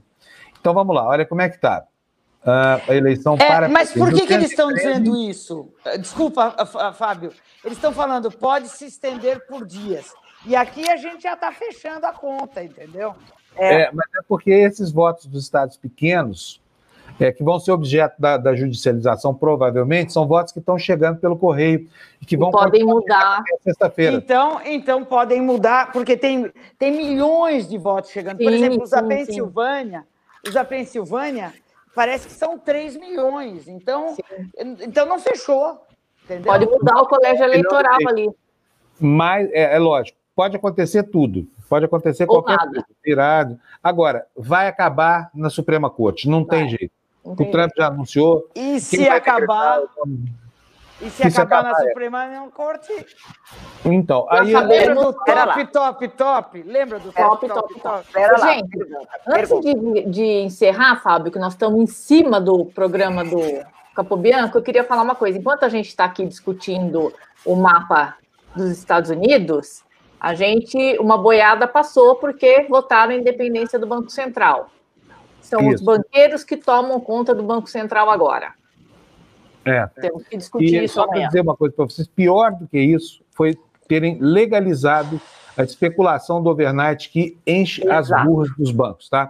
O, o Eduardo Moreira comentou aqui, assim, olha, é um, é um dia para a gente botar no nosso arquivo e lembrar, assim, a desgraça que se abateu sobre o Brasil e o mundo, entendeu? A, re, a famosa remuneração da sobra de caixa dos bancos. É, exatamente. PL 3877, apresentado por um senador petista que está prestando serviço para a Febraban, provavelmente, entendeu? É algo incompreensível, assim, é. como os bancos perderam desabusadamente a vergonha e botaram e lá... o Congresso também, o Congresso também. É. O banco depois, você, legislando depois vocês ele. explicam isso, por favor. Vocês, vamos uma coisa por vez, porque daqui a pouco se lascia a pele, como dizem Olha, eu, só, eu, tenho, Bárbara, eu sei que você está muito angustiada com a eleição americana, mas olha, com a virada do Maine, eu vou arriscar um palpite aqui, depois vocês me cobrem, tá? O Trump vai perder essa eleição por três votos no colégio eleitoral. Me cobrem. Se Michigan virou, o Trump perde por três votos. Tá? tá. E abre um processo que só Deus sabe como é que termina. Fala, Gina. Pergunta de ignorante. É, voto pelo correio, não é. Não, não, não, não o que, que, conta, então? Então, vou explicar Justo. como é que é o processo. O que está em questão não é o voto popular, é quantos delegados o voto popular pode eleger. Então, Sim. o que acontece? As pessoas votam no partido, o partido elege o delegado. A maior parte dos estados americanos, salvo dois ou três, não sei exatamente quantos são, é, o candidato que conquistar a maioria leva todos os votos do colégio eleitoral. Por isso é que a gente está falando assim. Na Pensilvânia, por exemplo, vou botar aqui o mapinha porque fica mais fácil de, de explicar isso aqui. E é bom que as pessoas. É porque é muito complicado mesmo. A gente tenta que tenta explicar, tenta entender e acaba não conseguindo ser muito bem sucedido. Mas vamos lá, vamos para o mapinha aqui. Ai, ai, guia do Chrome aqui, CNN, que é o mapa que a gente está usando. Se a gente for botar outro, a gente vai enlouquecer aqui. Olha só, os eleitores. Deixa eu dar uma renovada aqui na página aqui para tirar esse quadrinho do meio, que tá. Tem um bugzinho aqui. Vamos lá. Está renovando aqui minha tela. O que está acontecendo? Olha só. Pensilvânia, eu acho que não são 3 milhões, é um milhão e meio de votos. Mas seja lá um milhão e meio, 3 milhões, olha. Na Pensilvânia, você tem 76% dos votos já apurados e uma vantagem muito proeminente do Trump. Né? Vocês estão vendo aí na tela. Ó. O Trump tem 54,7 a 43. Será que todos os que votaram pelo Correio são democratas? Será possível? Olha, é, são 2 milhões e, e, são 3 milhões de votos que correspondem a 55%. Portanto, é, eu preciso fazer uma continha de três simples aqui, gente. Eu estou falando, jornalista é ruim de conta.